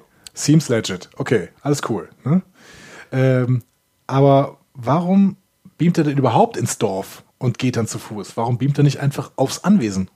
Das, Das macht er in jeder Folge. Das ist eine, eine, eine, eine gute Frage. Vielleicht braucht man Sondergenehmigungen für sowas. Ich weiß es nicht. Oder vielleicht wollte er seinen technikfeindlichen Bruder ähm, nicht belasten mit so Beamstrahlen oder ähm, Dann Ja, fragt er, äh, Mr. O'Brien, äh, kannst du mir mal gerade nur sagen, wo mein Bruder ist? Ich möchte nicht direkt vor ihn beamen. Dann beamt er den halt hinters Haus. Ja, es ist, es ist ja eh die Frage. Es ist, das gibt ja so, eh so, so ein paar Fragen beim Beamen. Ne? Warum geht das äh, immer mal wieder äh, von, von Ort zu Ort? So, ne? Also warum kann man manchmal einfach irgendwie jemand von der Brücke auf das ähm, Borgschiff äh, beamen? Und warum gehen dann trotzdem andersrum dann Leute auf so eine Beam-Plattform? Warum gibt es manchmal auf der Gegenseite auch eine Beam-Plattform? So, solche Sachen, weißt du? Also Beam ist nicht so ganz logisch dargestellt in Star Trek, was vermutlich für dich keine Neuerung ist. Also vor allen Dingen nicht kohärent offensichtlich. Ne? Ja, genau. Keine Ahnung. Also ich, vielleicht macht man das so. Vielleicht macht man das auf der Erde. Da gibt's dann halt so Beamstationen und äh, in jeder größeren äh, Stadt oder in jedem größeren Dorf und dann beamt man halt zu diesen Beamstationen hin, damit nicht andauernd aus dem Nichts Leute auftauchen und äh, vielleicht auch ne, sich irgendwo materialisieren in oder an Leuten oder um Leute herum äh, oder was auch immer. Ähm, vielleicht macht man das so. Ich weiß es nicht. Habt ihr da eine Theorie zu? Warum beamt er nicht? Ein- ich habe mich das auch Ein gefragt. nicht, ein nicht notwendiger Bahnhof quasi. Ein nicht notwendiger Bahnhof, genau. Und es gab ja dann offensichtlich gibt's ja den Shuttle dann auch, ne? Von, von, von der Stadt äh, aufs äh, Anwesen. Ja. Auch das verstehe ich nicht. Aber gut. ähm, Ich würde auch Ja, nur noch beamen. Ich meine, wozu brauchst du noch einen Shuttle? Das ist doch völlige ja, Zeitverschwendung. vielleicht, vielleicht ist das ein so. Energieproblem. Ne? Also vielleicht äh, äh, kostet Beamen einfach ziemlich viel Energie. Aber gerade dann würde ich doch direkt an den Ort beamen. Dann habe ich doch noch ein bisschen Energie gespart, um dann nachher von Ort A nach Ort B zu gehen. Das ist Oder- natürlich, das ist natürlich eine, eine, eine, eigentlich eine ganz geile Erklärung. Beam ist ähm, mega aufwendig, so, also es kostet einfach extrem viel Energie und ähm, das, das, das können die halt in äh, der Sternflotte nur machen, weil die einfach genug Kohle zur Verfügung haben oder was auch immer Ressourcen zur Verfügung haben, ähm, um, um quasi ihre Forschungsarbeit und so weiter und so fort. Ne? Und wenn du das privat machen willst, ist es halt unfassbar energieaufwendig und dann bräuchtest du halt, obwohl es gibt ja auch eigentlich keine Ahnung, wie reg reguliert man das denn in der Welt ohne Geld? Also eigentlich gibt's ja auch kein Geld. Ja, aber ich meine, da hat er ja schon, äh, da, dann hätten sie ja irgendwie einen Punkt. Ne? Ich habe jetzt, ich habe dieses Buch äh, von Metin Tolan, Star Trek Physik, habe ich immer gelesen, und da steht drin, dass Beamen, ähm, also die die Entmaterialisierung und wieder und Wiedermaterialisierung eines Menschen so viel Energie äh, kosten würde wie unsere Sonne. So hat. Ja. Das heißt, dass Beam eventuell ein Energieproblem ist und man deswegen ähm, vielleicht nur notwendigerweise beamt, also keine Ahnung, wenn man halt äh, von einem Raumschiff auf die Erde beamt äh, oder auf irgendeinen Planeten, dann kann ich das vielleicht verstehen. Das wäre dann vielleicht ein guter Punkt. So. Ja, ich, ich meine mich auch erinnern zu können, dass es irgendwo, wenn es war in irgendeiner Star Trek-Serie so, war es in einem Film, ich weiß es nicht mehr genau, ähm, so, so Stationen gab, wo Leute hingelaufen sind, wenn sie auch in Urlaub gebeamt sind oder sowas. Also vielleicht kriegt man irgendwie so eine Beam-Rationalisierung. Du kannst fünfmal beamen pro Jahr oder was auch immer. Und bei begründetem äh, Antrag kriegst du dann noch ein Beam mehr oder so. Okay. Ich keine Ahnung. Also, du, jetzt, du denkst wieder sehr modern, ne? Das sind ja so Vorschläge von äh, gerade Umweltschützern, ne? nein, es, es ist ja auch, nein, ich überlege nur gerade, wie machst du das? Wie regulierst du so? Also wir können ja jetzt Dinge über über über den Markt regulieren oder ähm, über über einen Preis oder solche Geschichten, ne? Über eine Steuer oder was auch immer. Also Man kann sicher sein, dass sie in der Zukunft gemerkt haben, dass der Markt gar nichts regulieren kann. Es kann, ja, maybe. Ich, ich bin ja, ich bin ja eh, also ohne dass ich jetzt hier als, als äh, Kommunist oder Sozialist oder was auch immer, aber ich glaube ja, dass, dass ähm, äh, Kapitalismus irgendwann an seine Grenzen stoßen muss, zwangsläufig, weil äh, die Maximierung des Wachstums für mich eine endliche Komponente beinhaltet. Aber das ist ein anderes Thema. Ähm, steinigt ihn, steinigt ihn. Nein, ist, aber äh, ne, der, der, Gedanke ist halt, wenn du keine Kohle mehr hast und offensichtlich haben die ja in der, in der Föderation oder auf der, auf der Erde ähm, kein, kein Geldsystem mehr. Wie regulierst du dann sowas? Dann kannst du es ja eigentlich nur über, über eine, eine, eine Zugangskontrolle machen. Hm. Und auch das wäre ja hm. auch die einzige gerechte also, äh, Voraussetzung, weil ich meine, wenn du es halt wieder über Geld machen würdest, dann hättest du wieder das Problem, dass es äh, Ungerechtheit hervorruft, weil sich Menschen mit Geld es leisten können und Menschen ohne Geld nicht.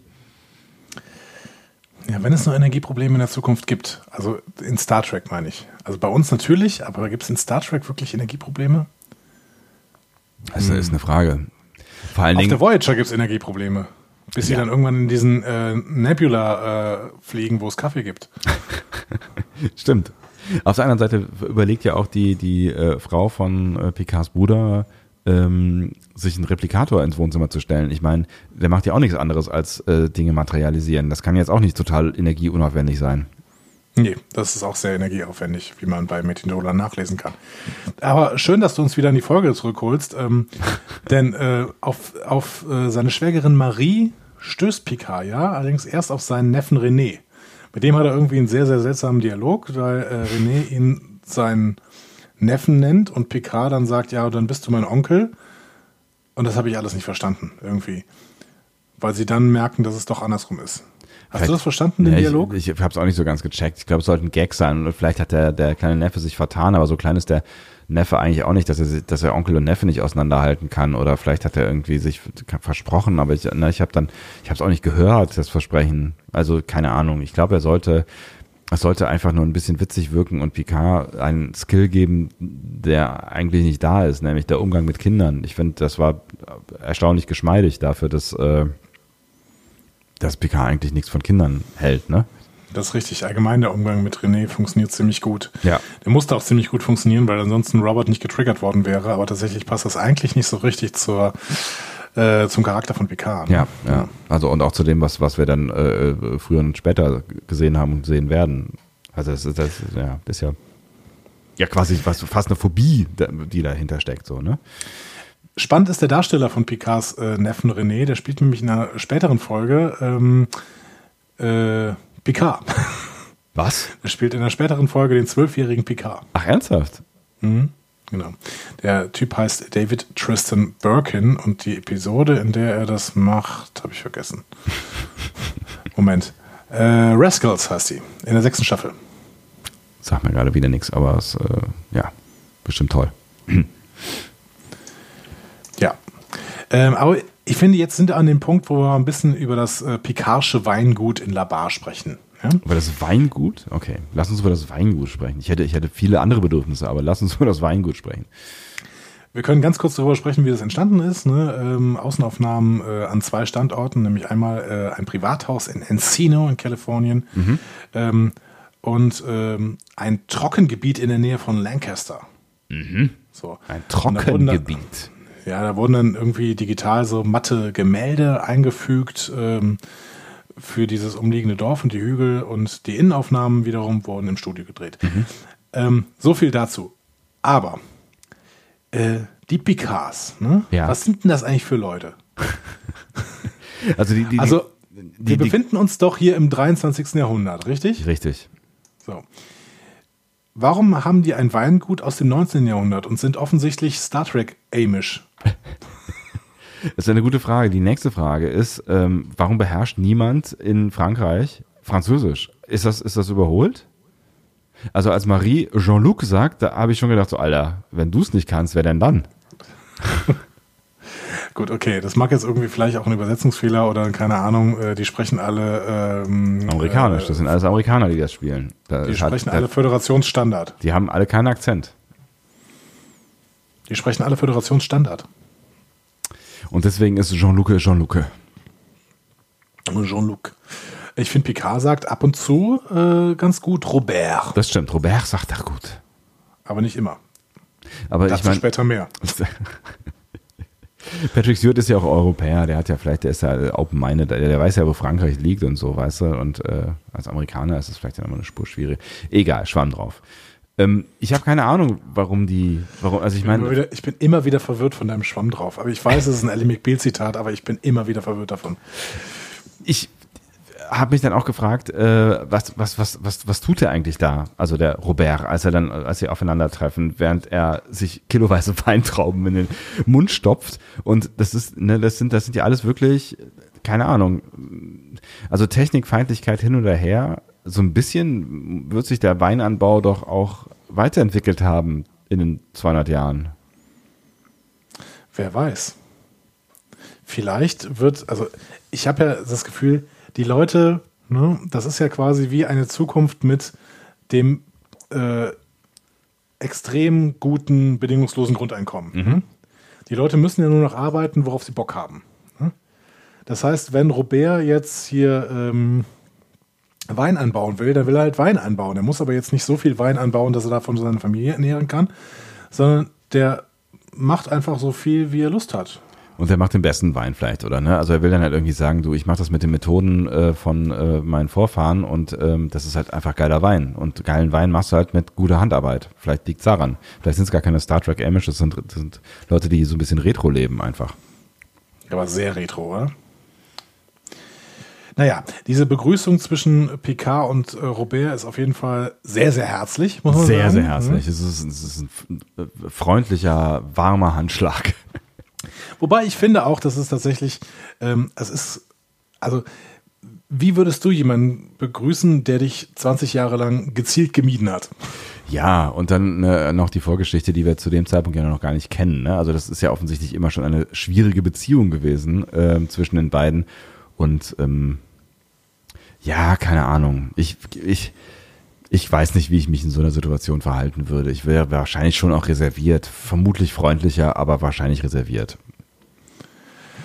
Ja, also ich bin hier wirklich, ähm, ich, ich kann hier ähm, den, den Bruder sehr gut verstehen tatsächlich.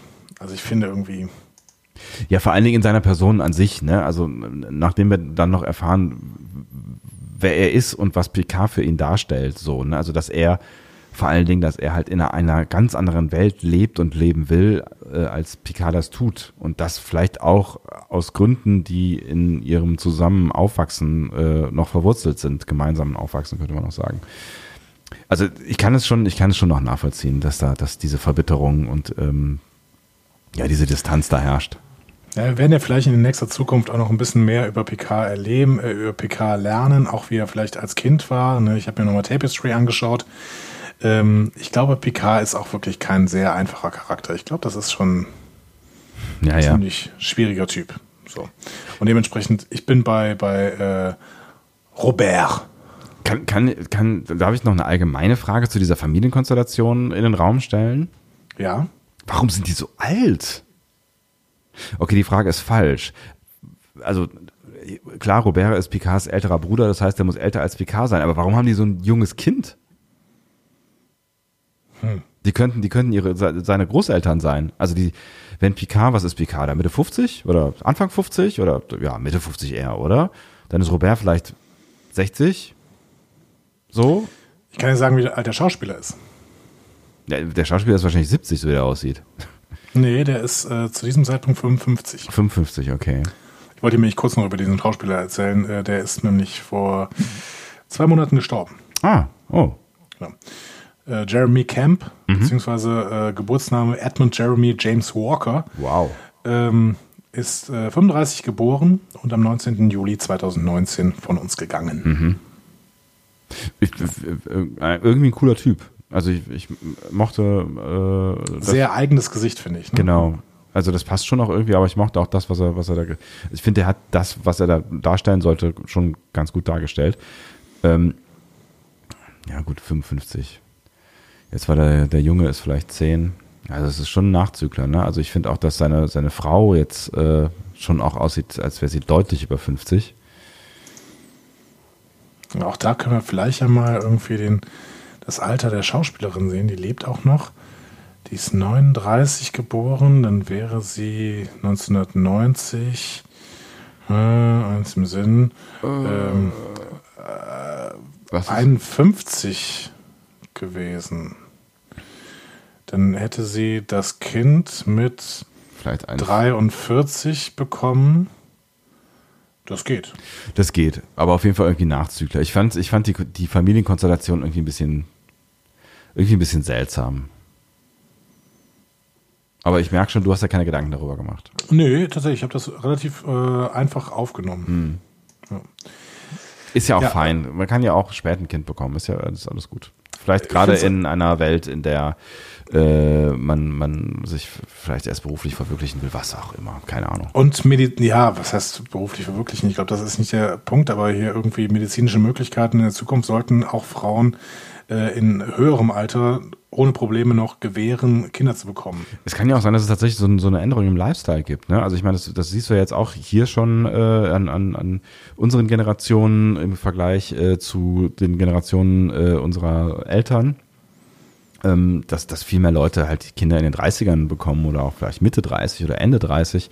Ähm, und vielleicht ist das ja, ist das ja so, dass, dass irgendwann später das sich noch weiter verschiebt, dass du irgendwie sagst, so, ich will halt irgendwie erstmal was anderes machen, reisen und, oder forschen oder, oder mich selbst verwirklichen, was immer das auch äh, heißt. Und ja, wenn es ein bisschen gemütlicher wird in meinem Leben, so mit 40 oder Mitte 40 oder was auch immer, dann äh, kann ich mich auch noch um Kinder kümmern. Dann ist, passt doch. Dann machen wir das alles ein bisschen ne, slower und so.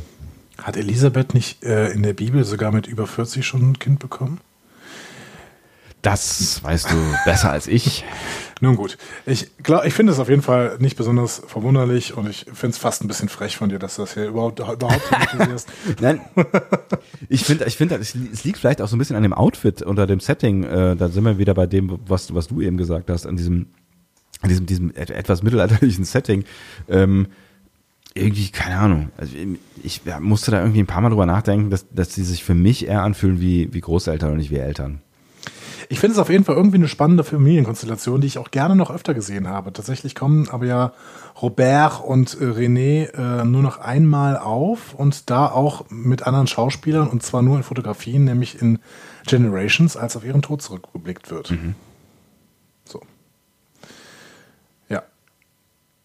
Aber Schade eigentlich. Also ich hätte, ich hätte eigentlich gerne mehr von den Picards erlebt. Das fand ich eigentlich bei den Ciscos äh, ganz schön, dass nachher die Ciscos mehr thematisiert werden in DS9. Aber das wollte man ja offensichtlich nicht. Und wenn Gene Roddenberry das schon alles scheiße fand, äh, ich meine, äh, ja, dann wird er wahrscheinlich auch nicht die Einzige gewesen sein.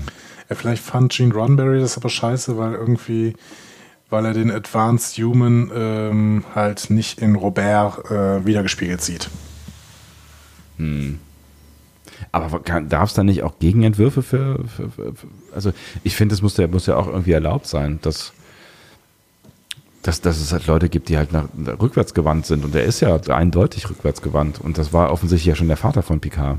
Ja, aber die Gegenentwürfe sind eher dann Aliens bei Roddenberry. Nun gut. Es ist alles ein bisschen schwierig und vielleicht gehen wir deswegen mal von La Barre zurück auf die Enterprise. Ach, wirklich? Ganz kurz. Ah, ganz, komm. ganz kurz. Ernsthaft? Ja. Oder so schön. Worfs Eltern sind gerade angekommen. Na, Sergei und Helena. weil Worf ist nämlich Russe. Genau. Wo- Worf ist Russe, wie wir wissen. Ja. Ähm, Sergei Roschenko. Ähm, ja, die machen sich sehr viele Sorgen. Wollen eine vollständige Tour durch Enterprise äh, bekommen, belästigen irgendwann LaForge und ähm, was ich ganz schön fand, sie behandeln Brian, als wäre das ein richtiger Mensch. Und nicht nur dieser, dieser, dieser random äh, äh, Beam, Random Beam Transporter Guy. Guy. Genau. äh, genau. In dieser Episode erhält nämlich ähm, O'Brien seinen Namen. Ach, ernsthaft? Also er hieß vorher schon O'Brien, das ist, nicht das, das ist nicht die Frage. Er hieß auch vorher Chief O'Brien öfter mal. Ja. Aber jetzt äh, wird er Miles Edward O'Brien zum allerersten Mal genannt. Ach, guck mal einer. Und er kriegt einen genauen Rang, nämlich Chief Petty Officer. Hm. Dazu hat Ron Moore nachher sogar gesagt, ja, ursprünglich war das nur so ein, äh, ähm, ja, so ein Statist für TNG. Mhm. Und wenn überhaupt, ähm, haben wir uns nur sehr, sehr wenige Gedanken über einen Rang oder einen Hintergrund von ihm gemacht. Und dann hatte äh, Ron Moore aber die Idee, ihn äh, zu einem Soldaten zu machen. Und ähm, damit insgesamt für die Sternenflotte so ein anderes Fenster zu öffnen, wie er sagt, äh, das, das sie noch nie erkundet hatten. Also dass wirklich ein Soldat, ein Chief Petty Officer ähm, auf der Enterprise dient. Und nicht Klingone ist. Aber ich finde, das haben sie nicht, das haben sie nicht so richtig deutlich in diesem Moment aufgemacht für mich. Also äh, habe ich nicht Nö, drüber nachgedacht. erst, erstmal nur, ein- erstmal nur ein Hinter, äh, Hintergedanke. Ja. Aber er stellt sich halt, beziehungsweise ihm wird der Rang gegeben, Chief Petty Officer. Und das mag ich eigentlich, ne? wenn so eine Serie ähm, mit kurzen Bemerkungen ein Fass aufmacht, was sie dann gar nicht groß thematisieren. Hm. Das spricht für mich dann immer für so einen lebendigen, lebendige Welt, lebendigen Realm irgendwie, der da, der da bearbeitet wird. Keine Ahnung. Äh, ich mag das einfach. Ja. Ich, ich mag das, wenn du halt das Gefühl hast, okay, hier steckt doch ziemlich viel Hintergrundgeschichte drin und ähm, da wissen wir nichts drüber. So. Und das hat, finde ich, also solche, solche Feinheiten im Schreiben haben dann O'Brien die Möglichkeit gegeben, in DS9 einen wirklichen Charakter zu entwickeln und dann wirklich auch als Soldat beschrieben zu werden, der im Cardassianer Krieg gedient hat und der dann irgendwie nachher auch äh, von, von Sektion 31 angeworben wird und was, was auch immer. Ne? Ja, ja. Deswegen auch hier mal Ja, wieder Props cool. an Ronald ja, D. Moore. Das stimmt So. schon. Das ist schon cool, wenn aus, aus so Details dann auch mehr äh, äh, erwächst quasi. Ne? Genau. Das finde ich ganz toll. Ähm, ja, was lässt sich ansonsten noch sagen? Äh, Riker, ähm, finde ich, ist noch bemerkenswert, weil wir in Riker? der letzten. Ja, der ist mal ganz kurz da, aber der Aber ist genau am Anfang, oder? Nur? Äh, Kommt der nochmal Ja, vor? aber das, nein, aber das Bemerkenswerte ist ja bei Riker, Mhm. äh, dass er wieder seinen üblichen Rang als Kommandeur hat. Stimmt, ja, ja, genau. Er ist wieder Weil- zurückgerutscht, ja. Wir haben ihn quasi als Captain äh, verlassen. Ja. Genau. Ähm, genau, also hat er wieder jetzt ganz klar, gut, das hat er ja auch so ungefähr angedeutet, er hat wieder auf die äh, auf den Captain's Chair verzichtet, um auf der Enterprise zu bleiben. ja. Ich finde, das ist nochmal bemerkenswert, weil wir sind jetzt in der Folge nach Best of Both Worlds. ne? Ja, auf jeden Fall.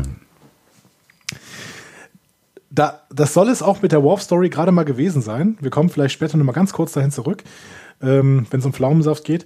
ähm, wir gehen vielleicht mal ganz kurz auch zur Crusher-Story. Die möchte ich aber noch geringer. Die ist ja auch noch Wahnsinn. kürzer als die. Also ich finde, ne, man kann auch mal festhalten, dass beide Stories, sowohl die Worf-Story als auch die Crusher-Story, die sind ja, die sind ja wirklich äh, kaum präsent. Also die, das sind ja wirklich wenige Augenblicke, die wir da verbringen. Ne? Ja, aber jetzt im Nachhinein, ich habe es halt noch mal gesehen. Ich habe beim letzten Mal gesagt, ja, die Worf-Story ist so richtig schlecht. Ähm, ich bin auch wirklich kein Fan von der Worf-Story. Die Crusher-Story finde ich aber noch schlechter. Denn ich habe hier das Gefühl, sie sind sehr bemüht, mir irgendwas Emotionales zu zeigen und eine emotionale Reaktion zu zeigen. Und das funktioniert null bei mir.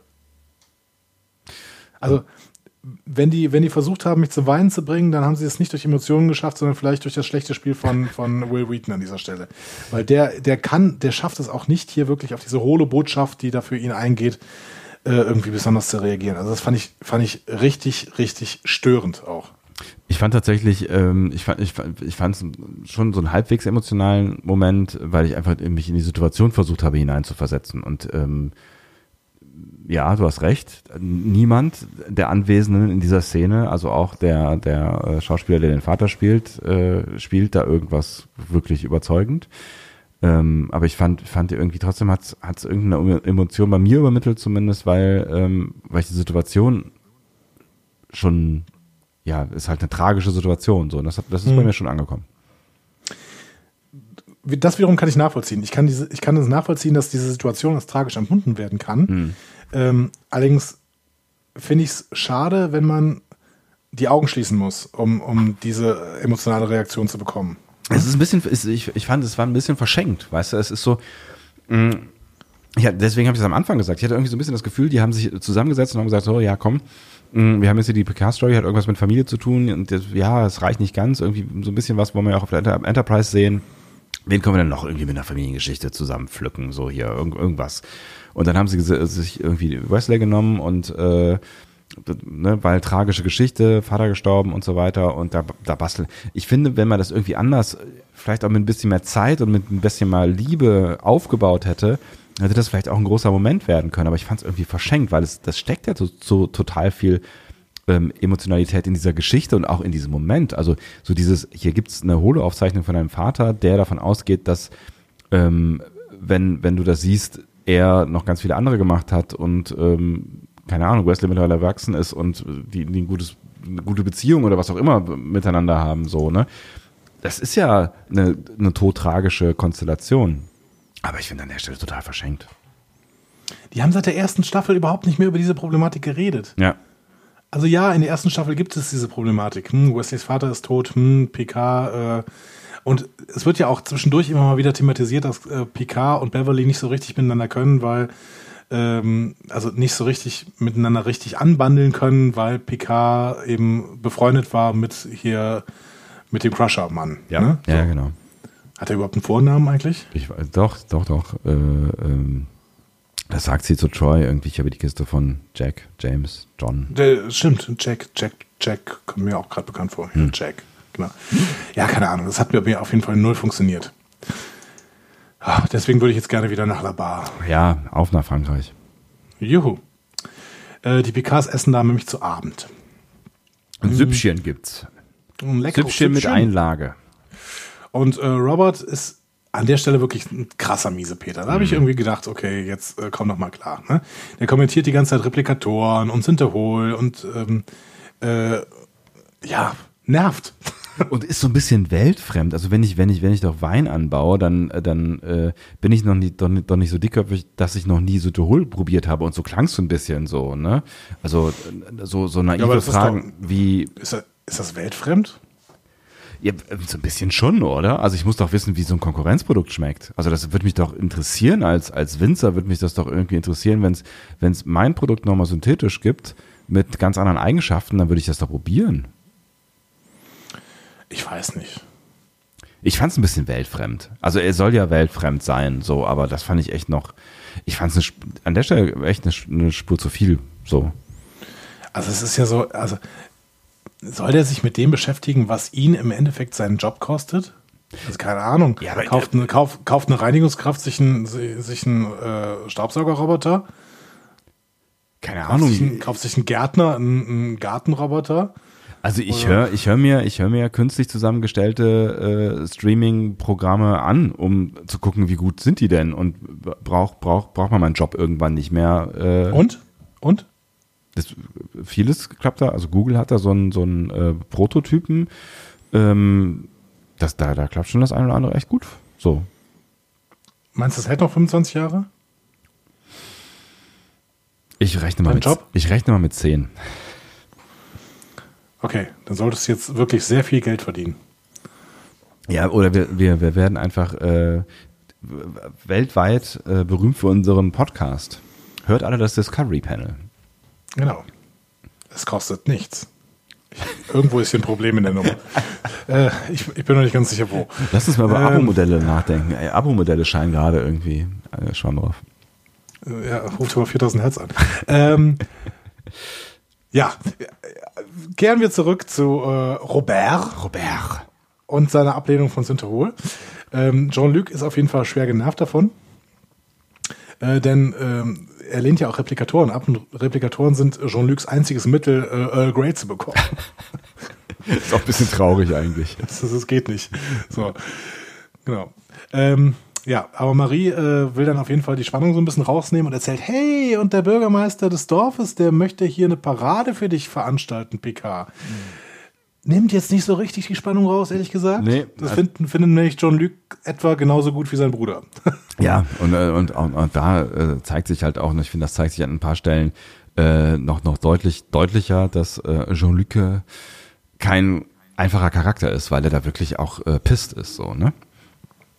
Total. Aber das hätte Marie schon wirklich ahnen können, dass es jetzt nicht wirklich äh, eine gute Entscheidung ist, da Nee. irgendwas von dieser Parade zu erzählen. Hören wir dann auch nichts mehr von. Also außer, dass die abgesagt wurde. Genau. Aber die finden es halt beide, das, das vereint sie dann wieder, ne? Beide der Hass auf diese Parade. So, Jean-Luc findet es natürlich blöd, weil er nicht im Mittelpunkt an dieser Stelle stehen muss für so einen Quatsch. Und der Bruder, weil Jean-Luc eine Parade bekommen soll. Ja. Genau, da kommt René und äh, die Unschuld quasi Mhm. ne, kommt von der Seite und erzählt, ja, und ich habe hier so einen Bericht über Raumschiffe geschrieben und überhaupt, du bist ja Raumschiff-Captain und du bist total toll. Und dann wiederum wird Robert ziemlich wütend. Was ich irgendwie ganz geil finde, ist, dass die Reaktion von Jean-Luc ist ja ähm, zu erzählen, ich habe auch mal eine Arbeit über Raumschiffe geschrieben. Es geht null auf das ein, was, was, der, was der Kleine sagt, so irgendwie von wegen so, und, was, was, äh, steht denn da drin, womit hast du dich beschäftigt und hast Spaß gemacht und willst du auch mal Captain werden? So, er sagt, ja, ich habe auch mal eine Arbeit geschrieben und äh, ich weiß gar nicht mehr, ob ich eine Auszeichnung dafür bekommen habe.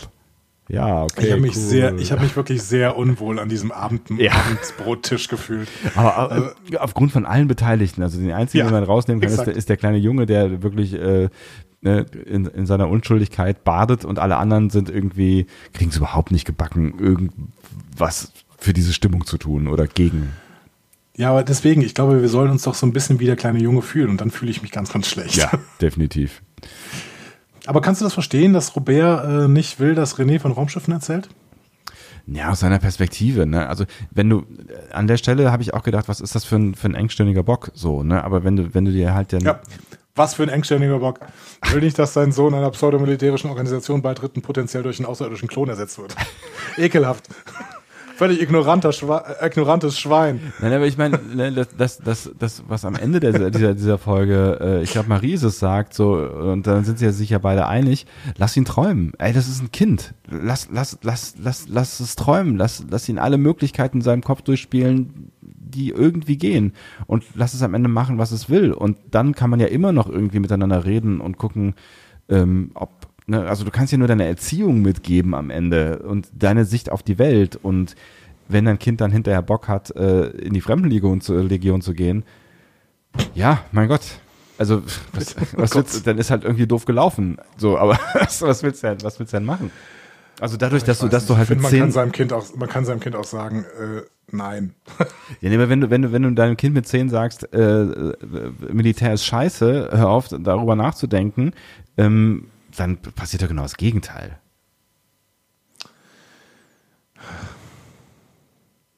Ich finde find diese, diese, ähm, ja, diese, diese barocke Verklärung der Jugend, keine Ahnung.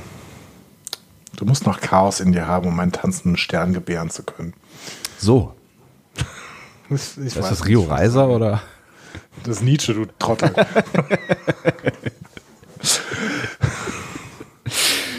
Ja, schön. Ah, Ich, ich weiß nicht, keine Ahnung. Das ist so wie, wie Matrix 3, wenn am Ende das Kind da im Park steht und die Sterne neu ordnet und du denkst irgendwie, ja, das kann nur das Kind, weil es noch so offen ist und ungeprägt und sowas. Ich finde, man kann einem Kind auch sagen, pass mal auf, Militär ist scheiße und du gehst da nicht hin. Punkt.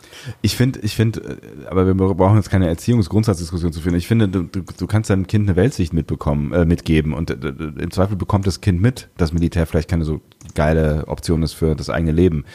Ähm, und wenn nicht, dann hat es irgendwie nicht funktioniert. Aber ich, ne, also ich finde halt, irgendwie muss man, muss man open-minded bleiben und ja, jedem Menschen auf dieser Welt, inklusive der eigenen Kinder, eingestehen, dass sie ihren eigenen Weg suchen und finden müssen. Und wenn der, wenn der über äh, die Fremdenlegion geht oder die Sternflotte, dann soll es so sein. Ich weiß nicht, ich darf mich doch bis, bis mein Kind 18 äh, ist mit Händen und Füßen dagegen wehren, dass mein Kind zum Militär geht.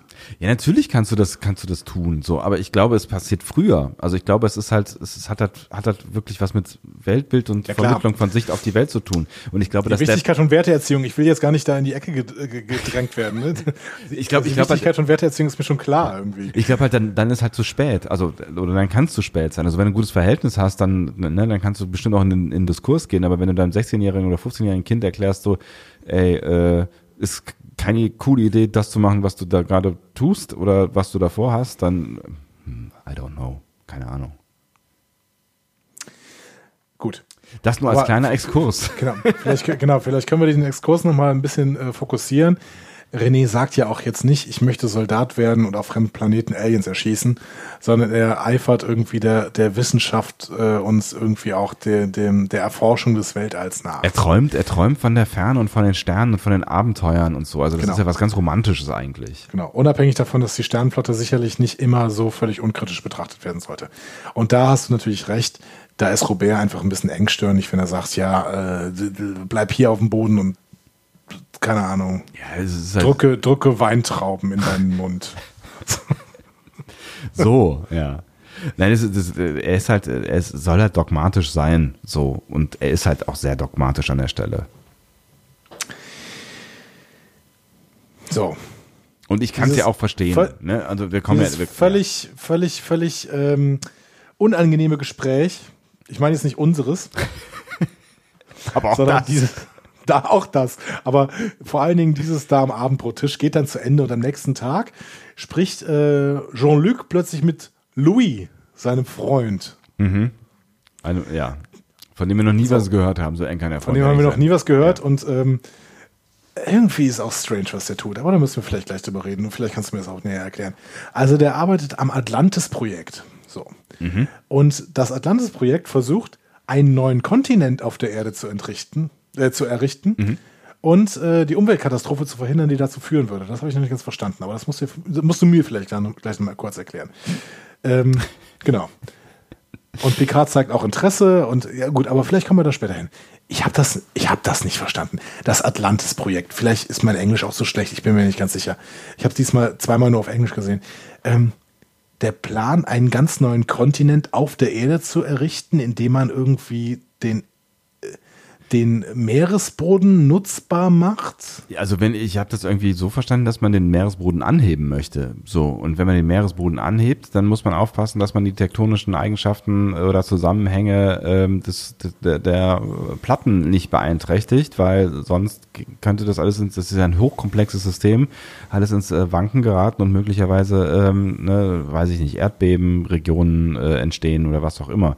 Und das ist ja das, wo Picard dann hinterher äh, sagt, so hey, wir haben doch mal hier den Blip Blip Dingsbums eingesetzt und damit auf Dingsbums 3 äh, Erdbeben äh, zerstört. So. Genau, das fand ich einen ganz schönen Bezug. Das war Drema 4 äh, und das war in Pen Pals. Ah. Können wir, die, die Episode können wir irgendwann vielleicht nochmal in Bezug auf die oberste Direktive gucken. Ne? Da geht mit dieser kleinen äh, Brieffreundin, die äh, Schwierige, ganz schwierige Kiste mit äh, Genau. dieser obersten Direktive, wo Picard ehrlich gesagt nicht so richtig gut aussieht.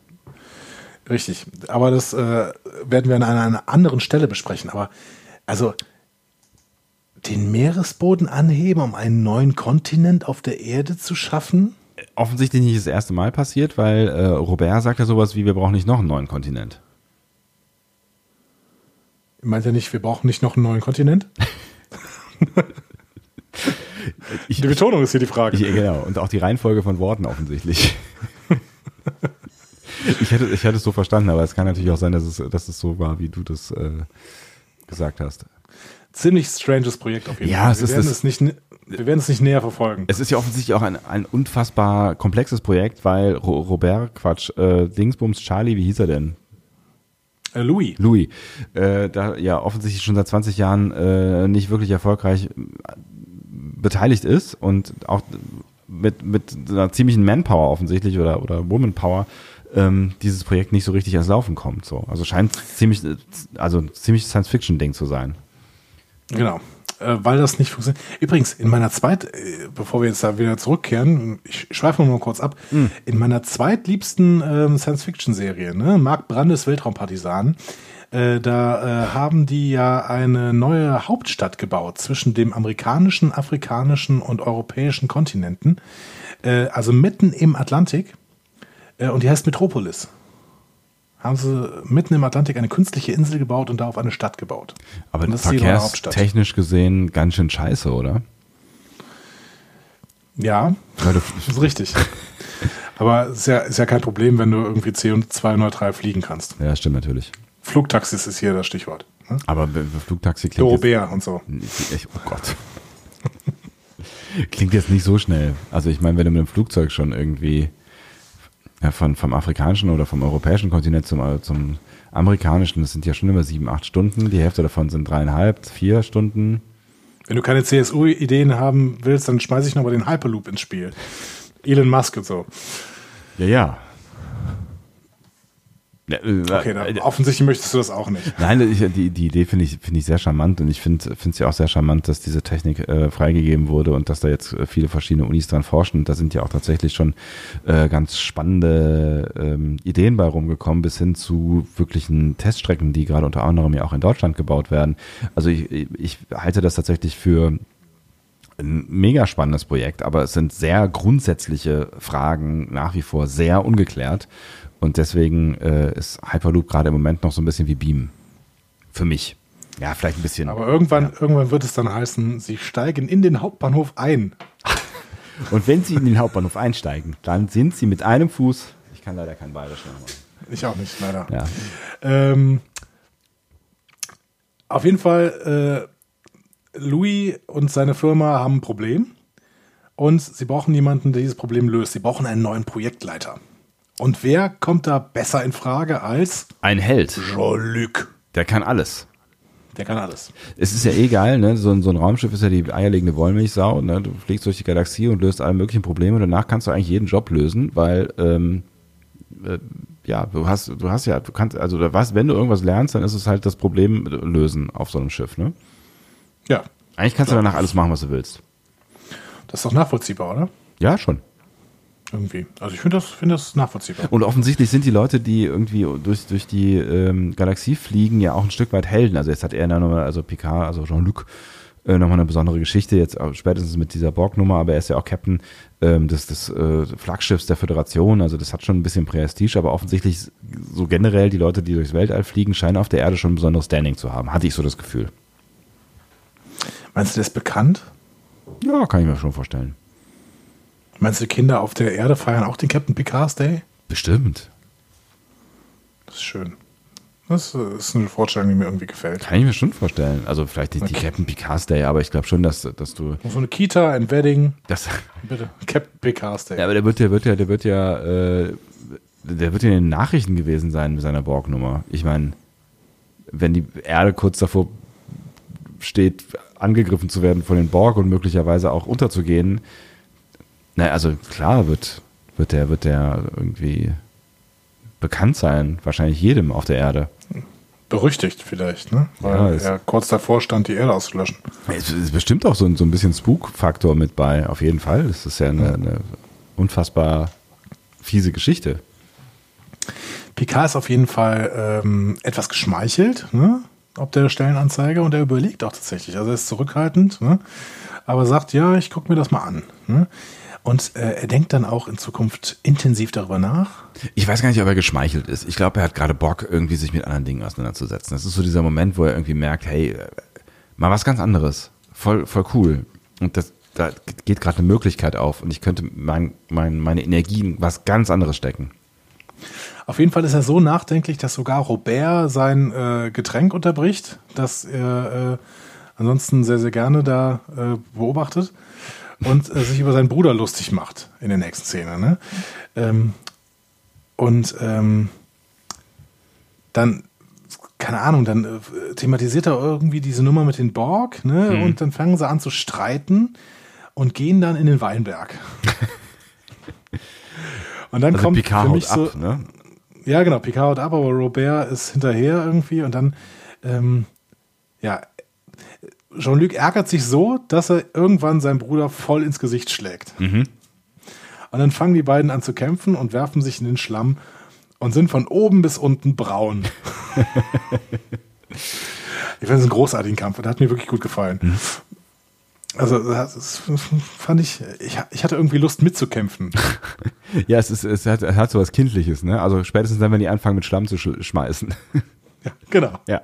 Also sie lachen dann ja auch beide irgendwie über diese Absurdität, die ihnen dann beide äh, beiden entgegenkommt. Mhm. Ne? Nachdem sie sich aber ordentlich einen mitgegeben haben. Ne? Also da ist schon ja, erstmal Aggression im, im, im, Raum. Ne? Also da, da ist auch so ein, ne, es ist so ein bisschen, das sagt ja Marie hinterher auch irgendwie, das ist so ein bisschen, ne, da, da geht so ein Ventil auf, das ist so ein Druckablassen irgendwie, ne? Voll. Und das, finde ich, hat man voll gespürt. Mhm. Und da hat, äh, da, da durfte Stuart dann auch nochmal endlich richtig, richtig Schauspieler. Ja. Ne? So. Also, äh, er lacht und dann weint er und man merkt plötzlich, okay, jetzt ist was aufgegangen. Und das ist für mich auch der Moment, ne, mhm. liebe Troy, das ist für mich der Moment, wo Jean-Luc therapierfähig wird. Mhm. Weil hier passiert Verarbeitung, hier ist Katharsis am Start. Mhm. So. Weil dann plötzlich bricht es aus ihm heraus, ja, und ich war Instrument des Todes und die Borg und äh, also Jean-Luc ist in diesem Moment plötzlich bereit, das zu verarbeiten, was ihm da eigentlich passiert ist. Und hier sind wir am Dreh- und Angelpunkt dieser Folge. Und hier sind wir an dem Punkt, warum wir über diese Folge eigentlich überhaupt sprechen müssen. Ne, weil das, das ist ja die Perspektive, die wir mitnehmen können in, in Star Trek Picard. Also genau eigentlich diese Szene und dieses Gespräch und das, was er gerade da beschreibt. Und das ist für mich auch der Moment, warum ich finde, dass diese Folge sehenswert ist. Also genau diese Szene macht für mich diese Folge sehenswert. Ja, genau. Da würde ich dir äh, uneingeschränkt zustimmen. Und das war's? Das war's, was du die ganze Zeit angeteasert hast? Ja. Was denn? Ich habe gesagt, es ist nichts Besonderes. Es ist, ich ich, ich ja, habe nur gesagt, ich will sie nicht schlecht reden, weil ich habe ich hab auch, äh, ich habe ich hab, ne, ich habe sie bis dahin angeguckt und ich fand es auch alles irgendwie so mh, ganz interessant. Also jetzt mal abgesehen von dieser, dieser Worf-Story und der Wesley-Story, ne? Irgendwie, ja, will ich mal irgendwie mit den Picards, aber irgendwie der andere hat mit dem, mit dem anderen Picard ja gar nicht so viel zu tun und ja, ich weiß auch nicht so genau. Aber ich finde genau diese Szene, die erklärt einfach, die erklärt einfach die komplette Beziehung der beiden und die erklärt das Problem, was Picard hat. Und nur deswegen finde ich, ja, genau deswegen ist es wichtig, dass diese Folge entstanden ist. Ne? Also das ist halt auch das, was mir, glaube ich, gefehlt hätte, wenn wir jetzt einfach weitergemacht hätten. Ne? Ja. Also wenn es diese Folge nicht gegeben hätte, äh, diesen Moment, wo Picard einfach realisiert, was da eigentlich passiert ist und es verbalisiert, auch für uns spürbar, ja. dass, dass wir mitbekommen, er hat da ein Problem mit und er ist dadurch irgendwas durchgegangen. So. Ja. Ja, genau. Also ich würde hier sagen, ähm, wir haben in der letzten Folge oder in der vorletzten Folge oder in der vorvorletzten Folge äh, so darüber gesprochen, dass Michael Piller es so gut hinbekommen hat, einen so schönen Cliffhanger zu schreiben mhm. ne, für, für ähm, Best of Both Worlds. Und ähm, ich würde fast Ronald D. Moore hier noch ein Stück mehr Credits geben, dass er es geschafft hat, in so einer extrem ruhigen Folge, die er ja machen wollte, mhm. ne?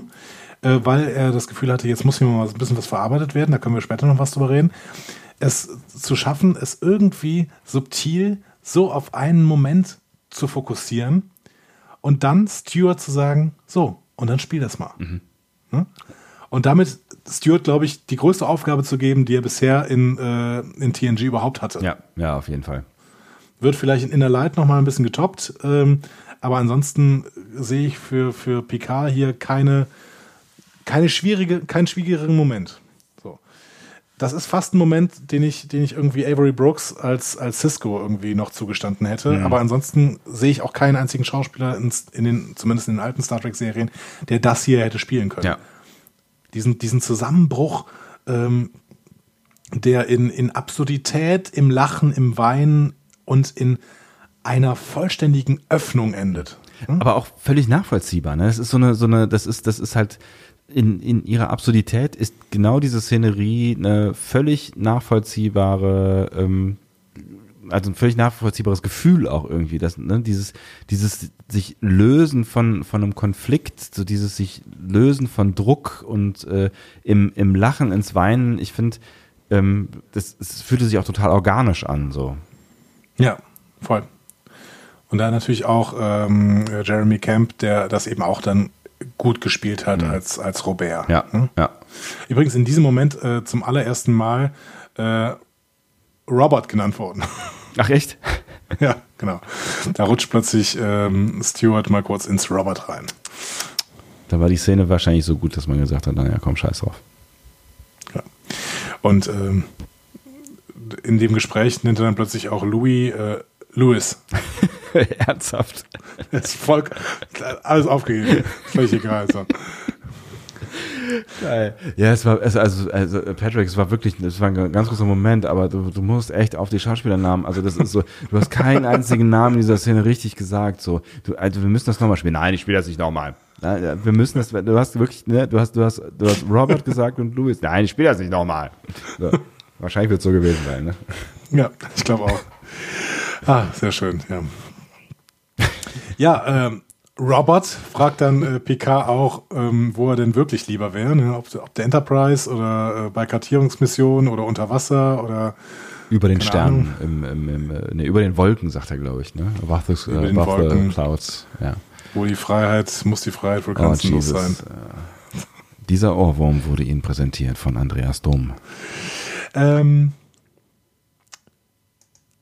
ganz, ganz schön fand ich übrigens den Moment, wo sie sich zum ersten Mal in den Schlamm schmeißen Mhm. und äh, Picard dann wieder hochkommt und im Gesicht äh, so äh, die linke Seite seines Gesichts mit Schlamm bedeckt ist. Und zwar genau da, wo seine Borg-Implantate waren. Ach, echt? Eine, eine Meisterleistung von Ron Westmore oder wer auch immer das gemacht hat. Also das ist wirklich perfekt. Du hast, du hast den Schlamm, der zwar irgendwie gestreut aussieht, aber du siehst ganz genau, dass er genau da ist, wo die Borg-Implantate waren. Finde ich, finde ich großartig. Ist mir nicht aufgefallen. musst du musst dir nochmal angucken. Das ist ein, ist ein relativ kleiner Moment, aber es ist äh, doch relativ deutlich, meiner Meinung nach. Meinst du als Zitat oder was? Ja, ja, und, und wenn es nur ein Gimmick war. So, ne? Aber es war äh, wirklich cool. Genau. Ha, und jetzt tut's mir total leid, aber sollen wir noch auf die Enterprise gehen kurz? Ehrlich gesagt ungern, aber irgendwie, ne, du hast ja gesagt, du willst da konzeptmäßig ab und zu mal vorbeischauen und wer wäre ich, äh, wenn ich dir in dein Konzept reinreden wollen würde? ja, ganz kurz. Worf macht seinen Eltern eine Ansage, weil die nerven ihn. und geht dann, wird dann weggerufen und dann kommt Geinen und sagt, ähm, ja, ihr müsst es verstehen, wenn Worf aus Ten Forward äh, rausschaut, dann sieht er nicht ähm, äh, Kronos, sondern guckt auf die Erde. Ja. Das hätte auch nur Geinen äh, äh, erraten können. ne? Ja, ich, ich bin, also da tut es mir fast ein bisschen leid. Also ich habe hab kurz überlegt, ob ich einen Brief an Whoopi Goldberg schreiben soll, dass es mir leid tut, dass sie für diese Folge äh, extra hat irgendwie in dieses Kostüm schlüpfen müssen. Das hätte, hätte man sich echt sparen können. ja, El-Aurianische Augen sehen mehr als menschliche. Bitte setzen Sie sich, ich muss Ihnen jetzt wirklich mal eine Frage stellen. Warum haben Sie Worf nie Pflaumensaft gegeben?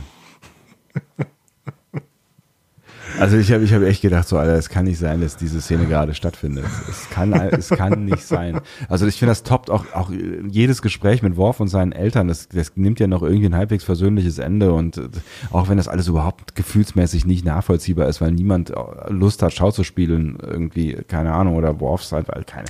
Es ist einfach. Ja, also Entschuldigung, jetzt muss ich eine Sache retten. Ich finde die nächste Szene, die dann kommt, die die geht. Also die ist nicht ganz so schlimm. Wenn, wenn Worf dann äh, seine Eltern im Quartier äh, besucht und dann doch sagt, ach komm, ich bin froh, dass ihr gekommen seid. Ne? Und dann sagen die, ja, und wir sind stolz auf dich. Und die nehmen sich an der Hand und sie lächeln. Da hatte ich schon mehr Gefühle als bei Wesley. Ich habe es nicht gefühlt. Ich habe bei Wesley mehr gefühlt als in dem, dem also ich habe es nicht gefühlt irgendwie. Ich habe irgendwie gedacht, schön, dass er die Kurve kriegt, aber ich habe es irgendwie nicht gefühlt.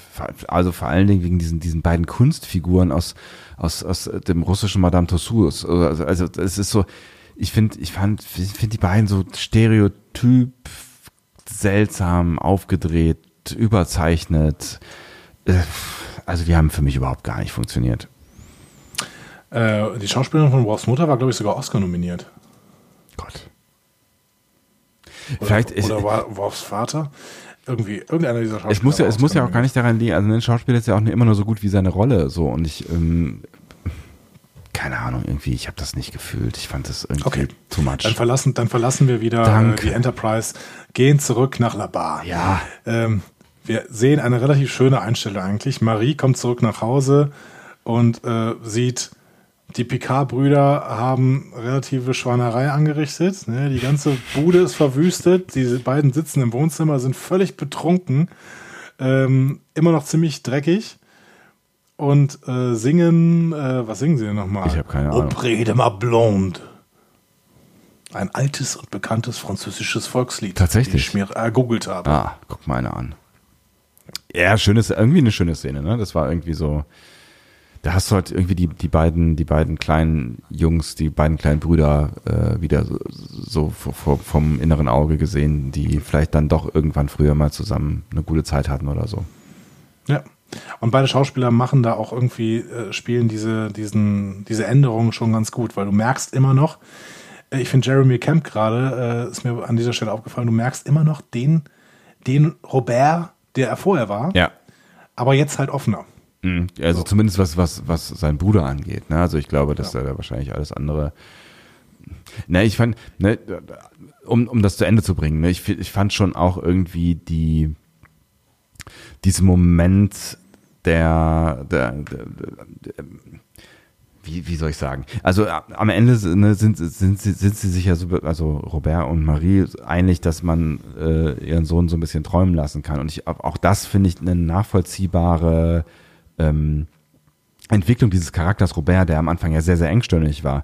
Aber ich finde, das erklärt halt genau die Szene vorher, wo, wo er nochmal irgendwie auch erklärt, ähm, warum er ein Problem mit Jean-Luc hat, ne? Und wo, wo das, wo das herkommt und dass er eifersüchtig war und dass er, dass er äh, irgendwie immer die Nummer zwei gewesen ist, so. Und deswegen finde ich, wenn das so ein bisschen aufgeplatzt ist und das gerade so ein bisschen, so ein bisschen raus ist, so dieser, dieser, dieser ganze Eifersuchts- und, und Konkurrenzgedanke, dass er dann irgendwie sagt, oder ein bisschen geschmeidiger ist, wenn es darum geht, vielleicht doch mal in Richtung Sterne zu gucken, ähm, finde ich nachvollziehbar, weil es dann vielleicht in dem Moment gerade nicht mehr so hassbesetzt ist, wie es dann vielleicht vorher noch war vor diesem äh, kleinen, vor dieser kleinen Schlammschlacht. Mhm. Ja, schön. Das, also genau, mit, mit, dieser, mit dieser Perspektive macht es diese, diese Öffnungsszene in der Schlammschlacht natürlich nochmal ein Stück größer. Hm. Ja, ja, genau. Ne, ich, und, und ich, auch, auch das, ne, da habe ich gar nicht drüber nachgedacht, aber auch das kann man äh, tatsächlich, ich finde es das gut, dass du das gerade gesagt hast, dem, dem ähm, Drehbuch auf jeden Fall äh, zugute halten, dass, dass diese Charakterentwicklung, gerade von Robert, der ja ein schwieriger Charakter ist, ähm, authentisch ist. So. Bei, bei ja. aller Bewegung in der Kürze, ne? Das ist ja schon viel Bewegung, aber ich finde es authentisch. Ja. Aber es ist eben nicht eine, äh, eine äh, eine 180-Grad-Wende. Nee, und das wäre natürlich genau. auch doof gewesen, klar. Genau, das wäre doof gewesen und das spielt, finde ich, Jeremy Camp an dieser Stelle auch wirklich super. Also, du hättest ja auch sagen können, okay, der spielt danach einen völlig veränderten Mann. Nein, tut er nicht. Nee. Tut er nicht. Du siehst ganz klar, dass es genau derselbe Typ ist, nur dass sich bei beiden irgendwie sind, beide so einen Schritt aufeinander zugegangen. Ja. Ne? Und zwar äh, irgendwie auch mit, mit der geistigen, mit, mit dieser Wand in ihrem Kopf, die ja. vorher bestanden hat. Ja. Ähm, Genau. John Luke sagt dann auch deutlich, ja, ich habe mich jetzt entschieden, ich muss in den Weltraum zurückkehren. Und ja, verabschiedet sich dann von seiner Familie. Ne? Und äh, Robert gibt ihm dann eine, und zwar die berühmte Flasche Chateau Picard. Oh, mhm. Die er dann später trinken kann. Am besten nicht alleine. Jahrgang? Äh, 2247.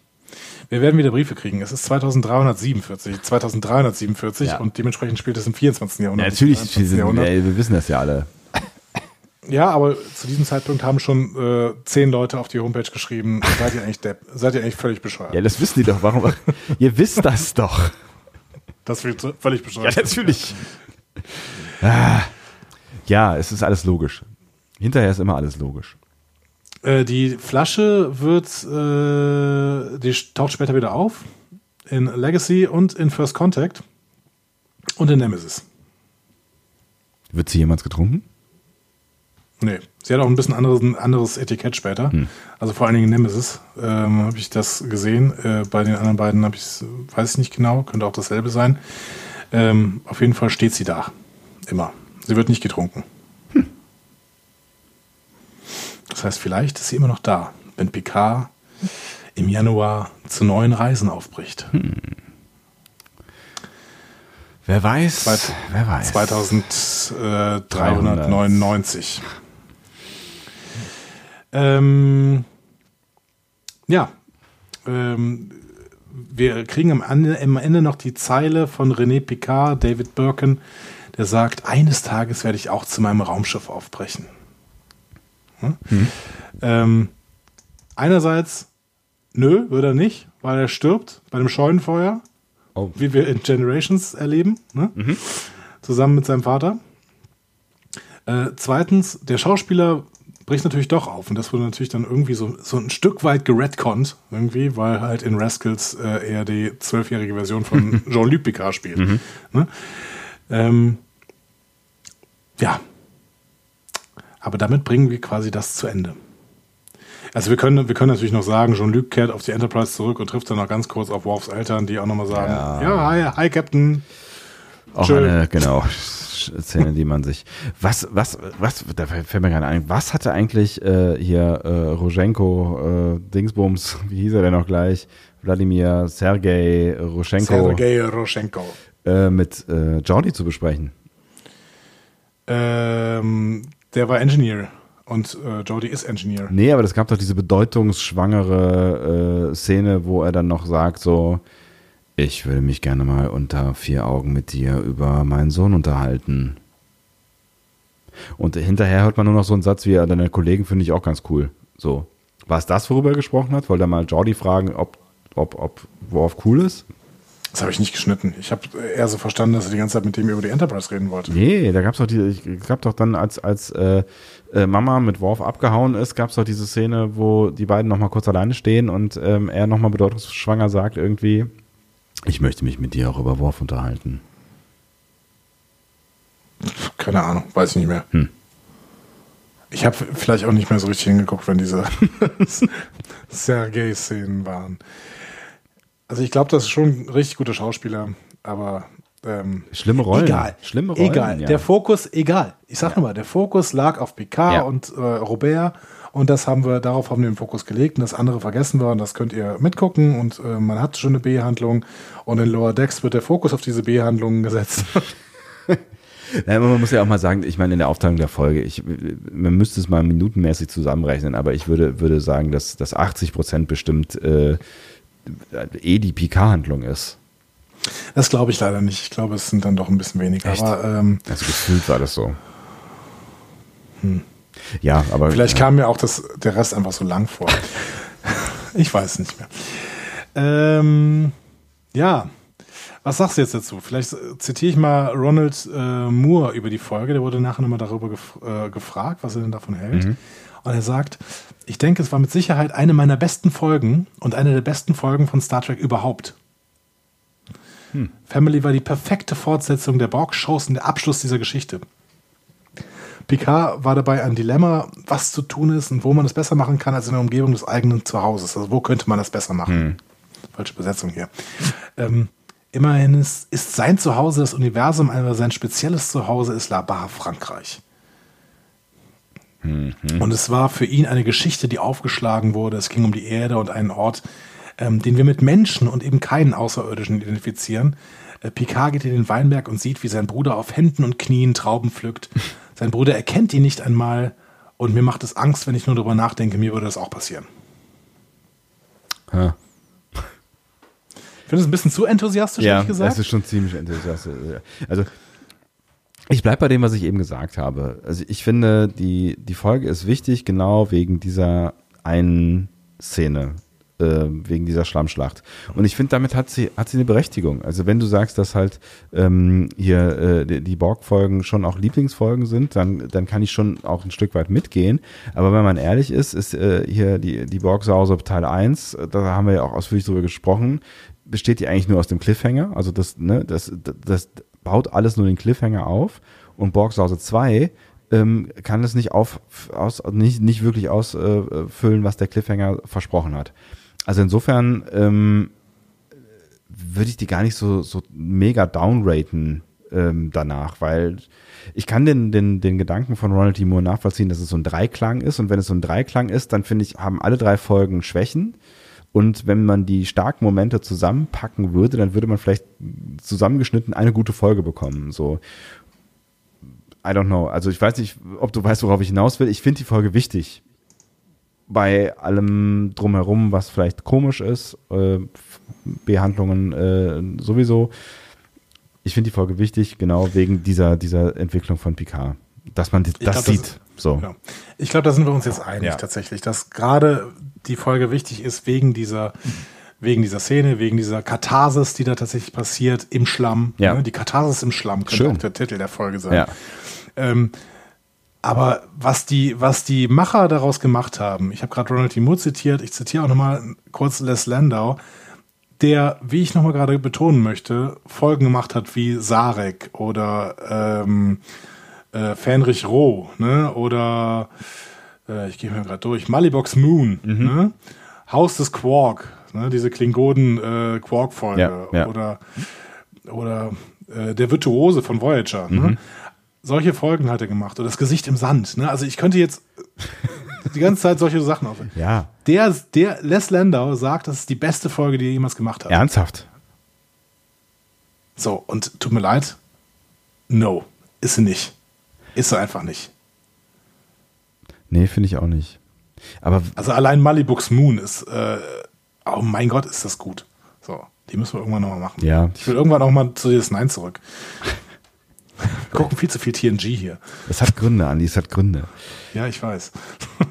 Aber ich finde, ich finde, ich frage mich dann, wie die darauf äh, kommen. Ne? Also das, das, das, also wie du, wie du auf diese Einschätzung kommst, wenn du so viel Zeug auch gemacht hast und so viel cooles Zeug gemacht hast. Also ich kann schon irgendwie nachvollziehen, dass, dass du da eine Begeisterung für diesen Plot entwickeln kannst. Ne? Irgendwie so, wir zeigen hier mal, ähm, ne, weil Picard, muss man schon sagen, ist bis zu diesem Zeitpunkt ja immer der gleiche Typ und der ist relativ eindimensional. Also es passiert gar nicht mal so fürchterlich viel ähm, im, im Subtext. Ne? Er ist immer so, so ein bisschen der strenge Typ, der, mit dem man schon auch mal reden kann, der, wo wir festgestellt haben, der ist, der ist, der setzt sich ein für seine Crew, der ist, der ist sehr verlässlich, der ist aber auch menschlich. Es gibt Momente, wo er dann äh, vielleicht auch mal so ein bisschen ausbricht, aber eigentlich ist er dieser, dieser strenge, ähm, eher konservative, ähm, recht unnahbare Typ.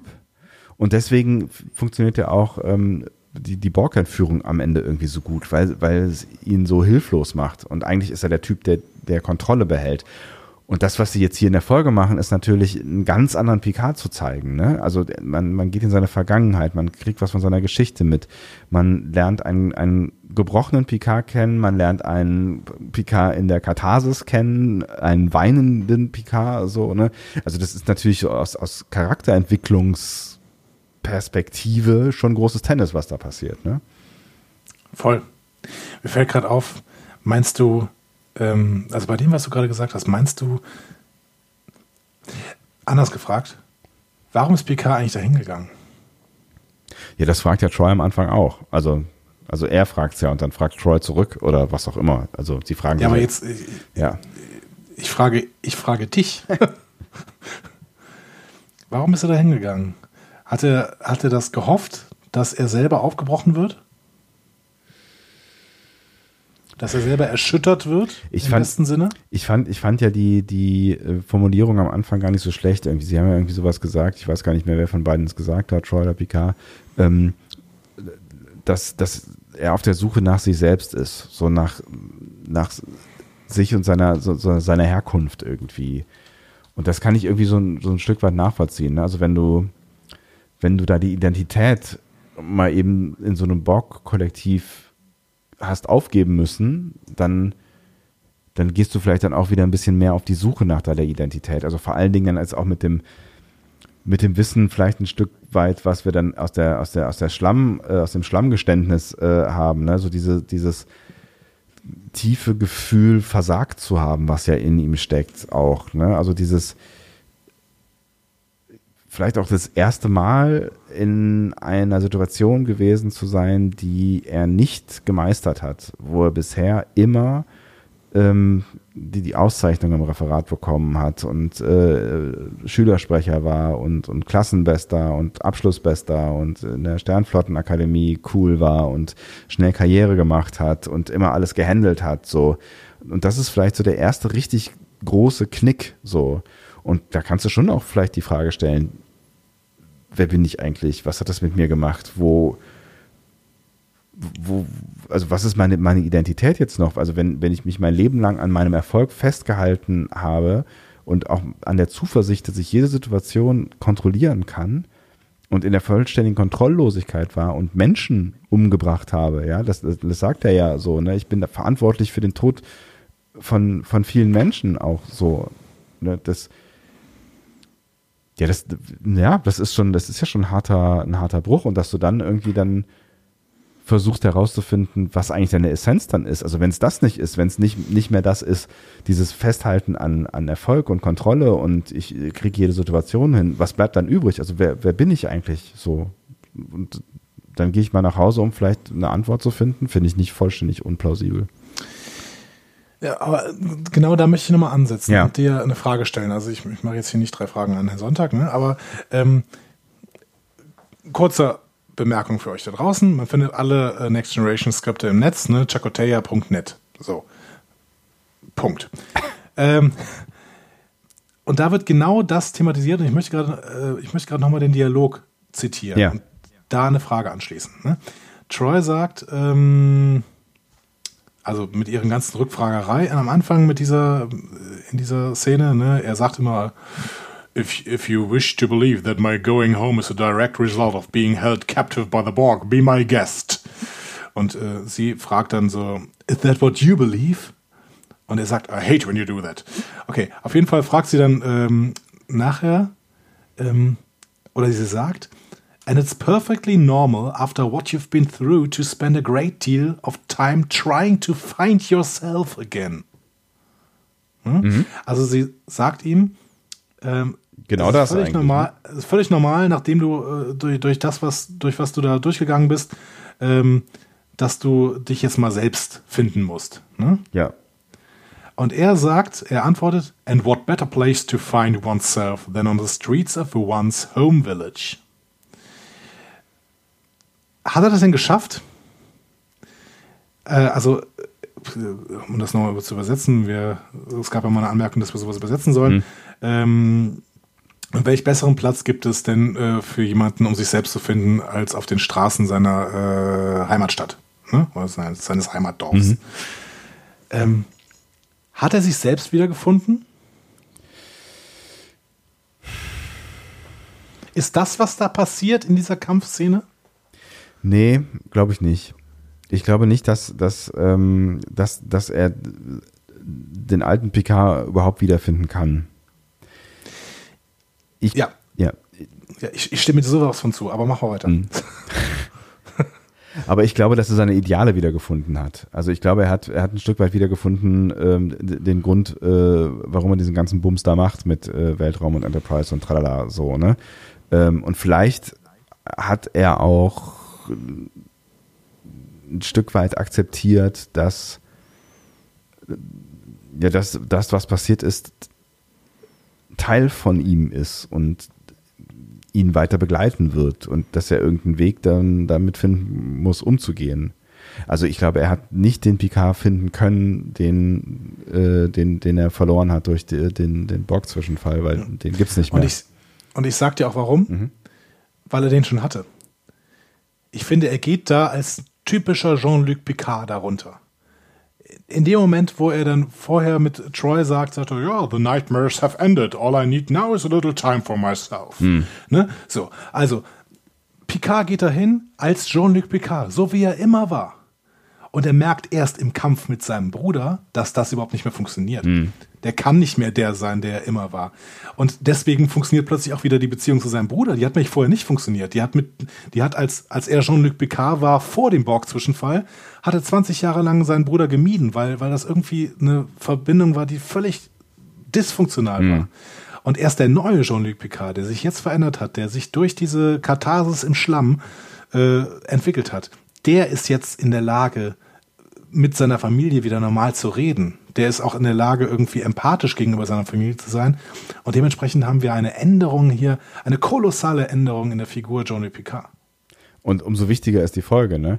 Aber das heißt, Ja. er hat, er hat, er hat sich halt schon gefunden, ne? Aber er hat eine neue Version von sich gefunden, die halt ja all, all den Schmerz, aber auch all die Entwicklung äh, mit sich trägt. So und umso wichtiger ist die Folge ja möglicherweise auch mit Hinblick auf äh, Star Trek PK, weil äh, ja im Prinzip so eine eine einschneidendes oder so ein einschneidendes Ereignis ja angesprochen wird im Trailer. Ob es jetzt das ist, weiß kein Schwein. Aber wenn das kein einschneidendes Ereignis war, dann äh, dann weiß ich es nicht. Und ich finde, das du hast es gut auf den Punkt gebracht. Ne? Er ist halt als der alte Picard da runtergekommen und ist als ein neuer Picard wieder hochgegangen. So.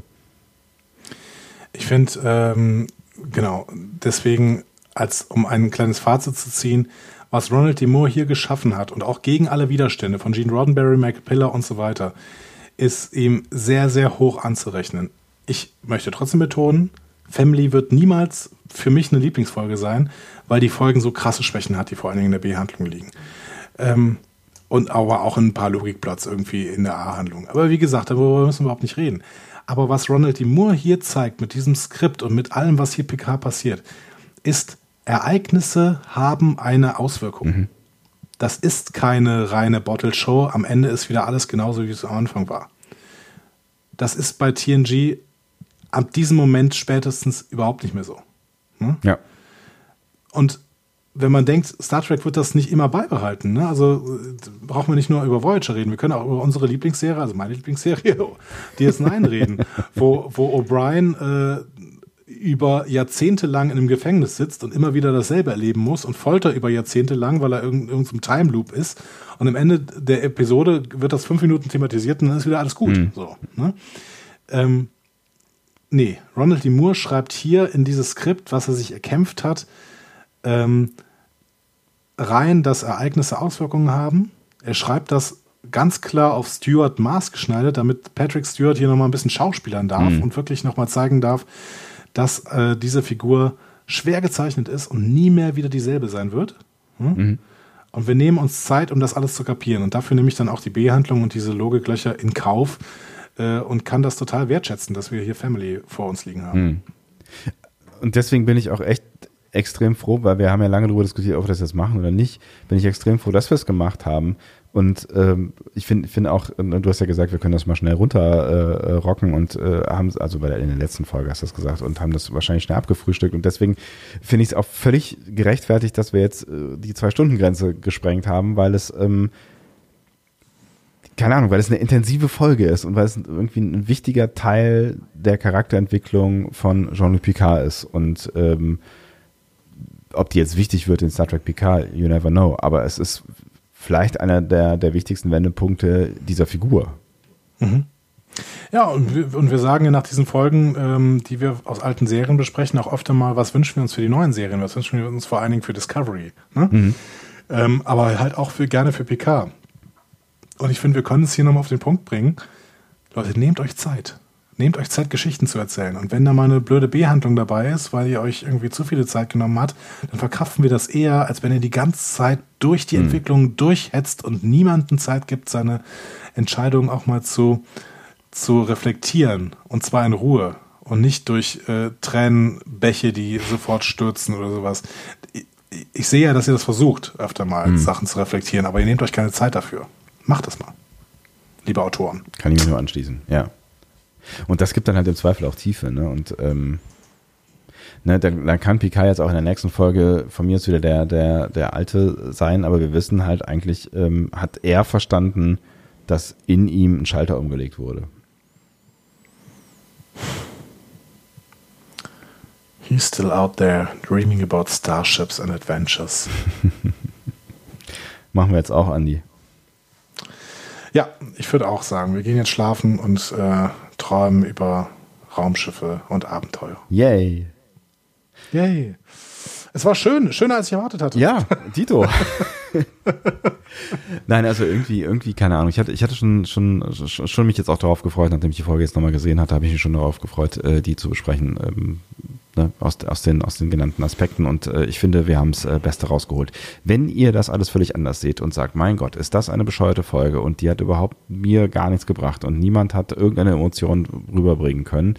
Oder die Worfhandlung war das Beste, was ich jemals gesehen habe in der Star Trek-Geschichte, dann äh, schreibt uns gerne Kommentare. Ihr wisst, wie das geht. Ähm, Andi sagt oder aber gerne, trotzdem nochmal.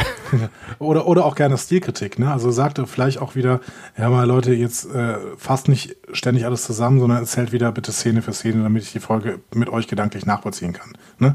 Äh, das haben wir ja heute nicht gemacht. Und ähm, vielleicht könnt ihr uns auch eine Rückmeldung geben, wie ihr das denn fandet.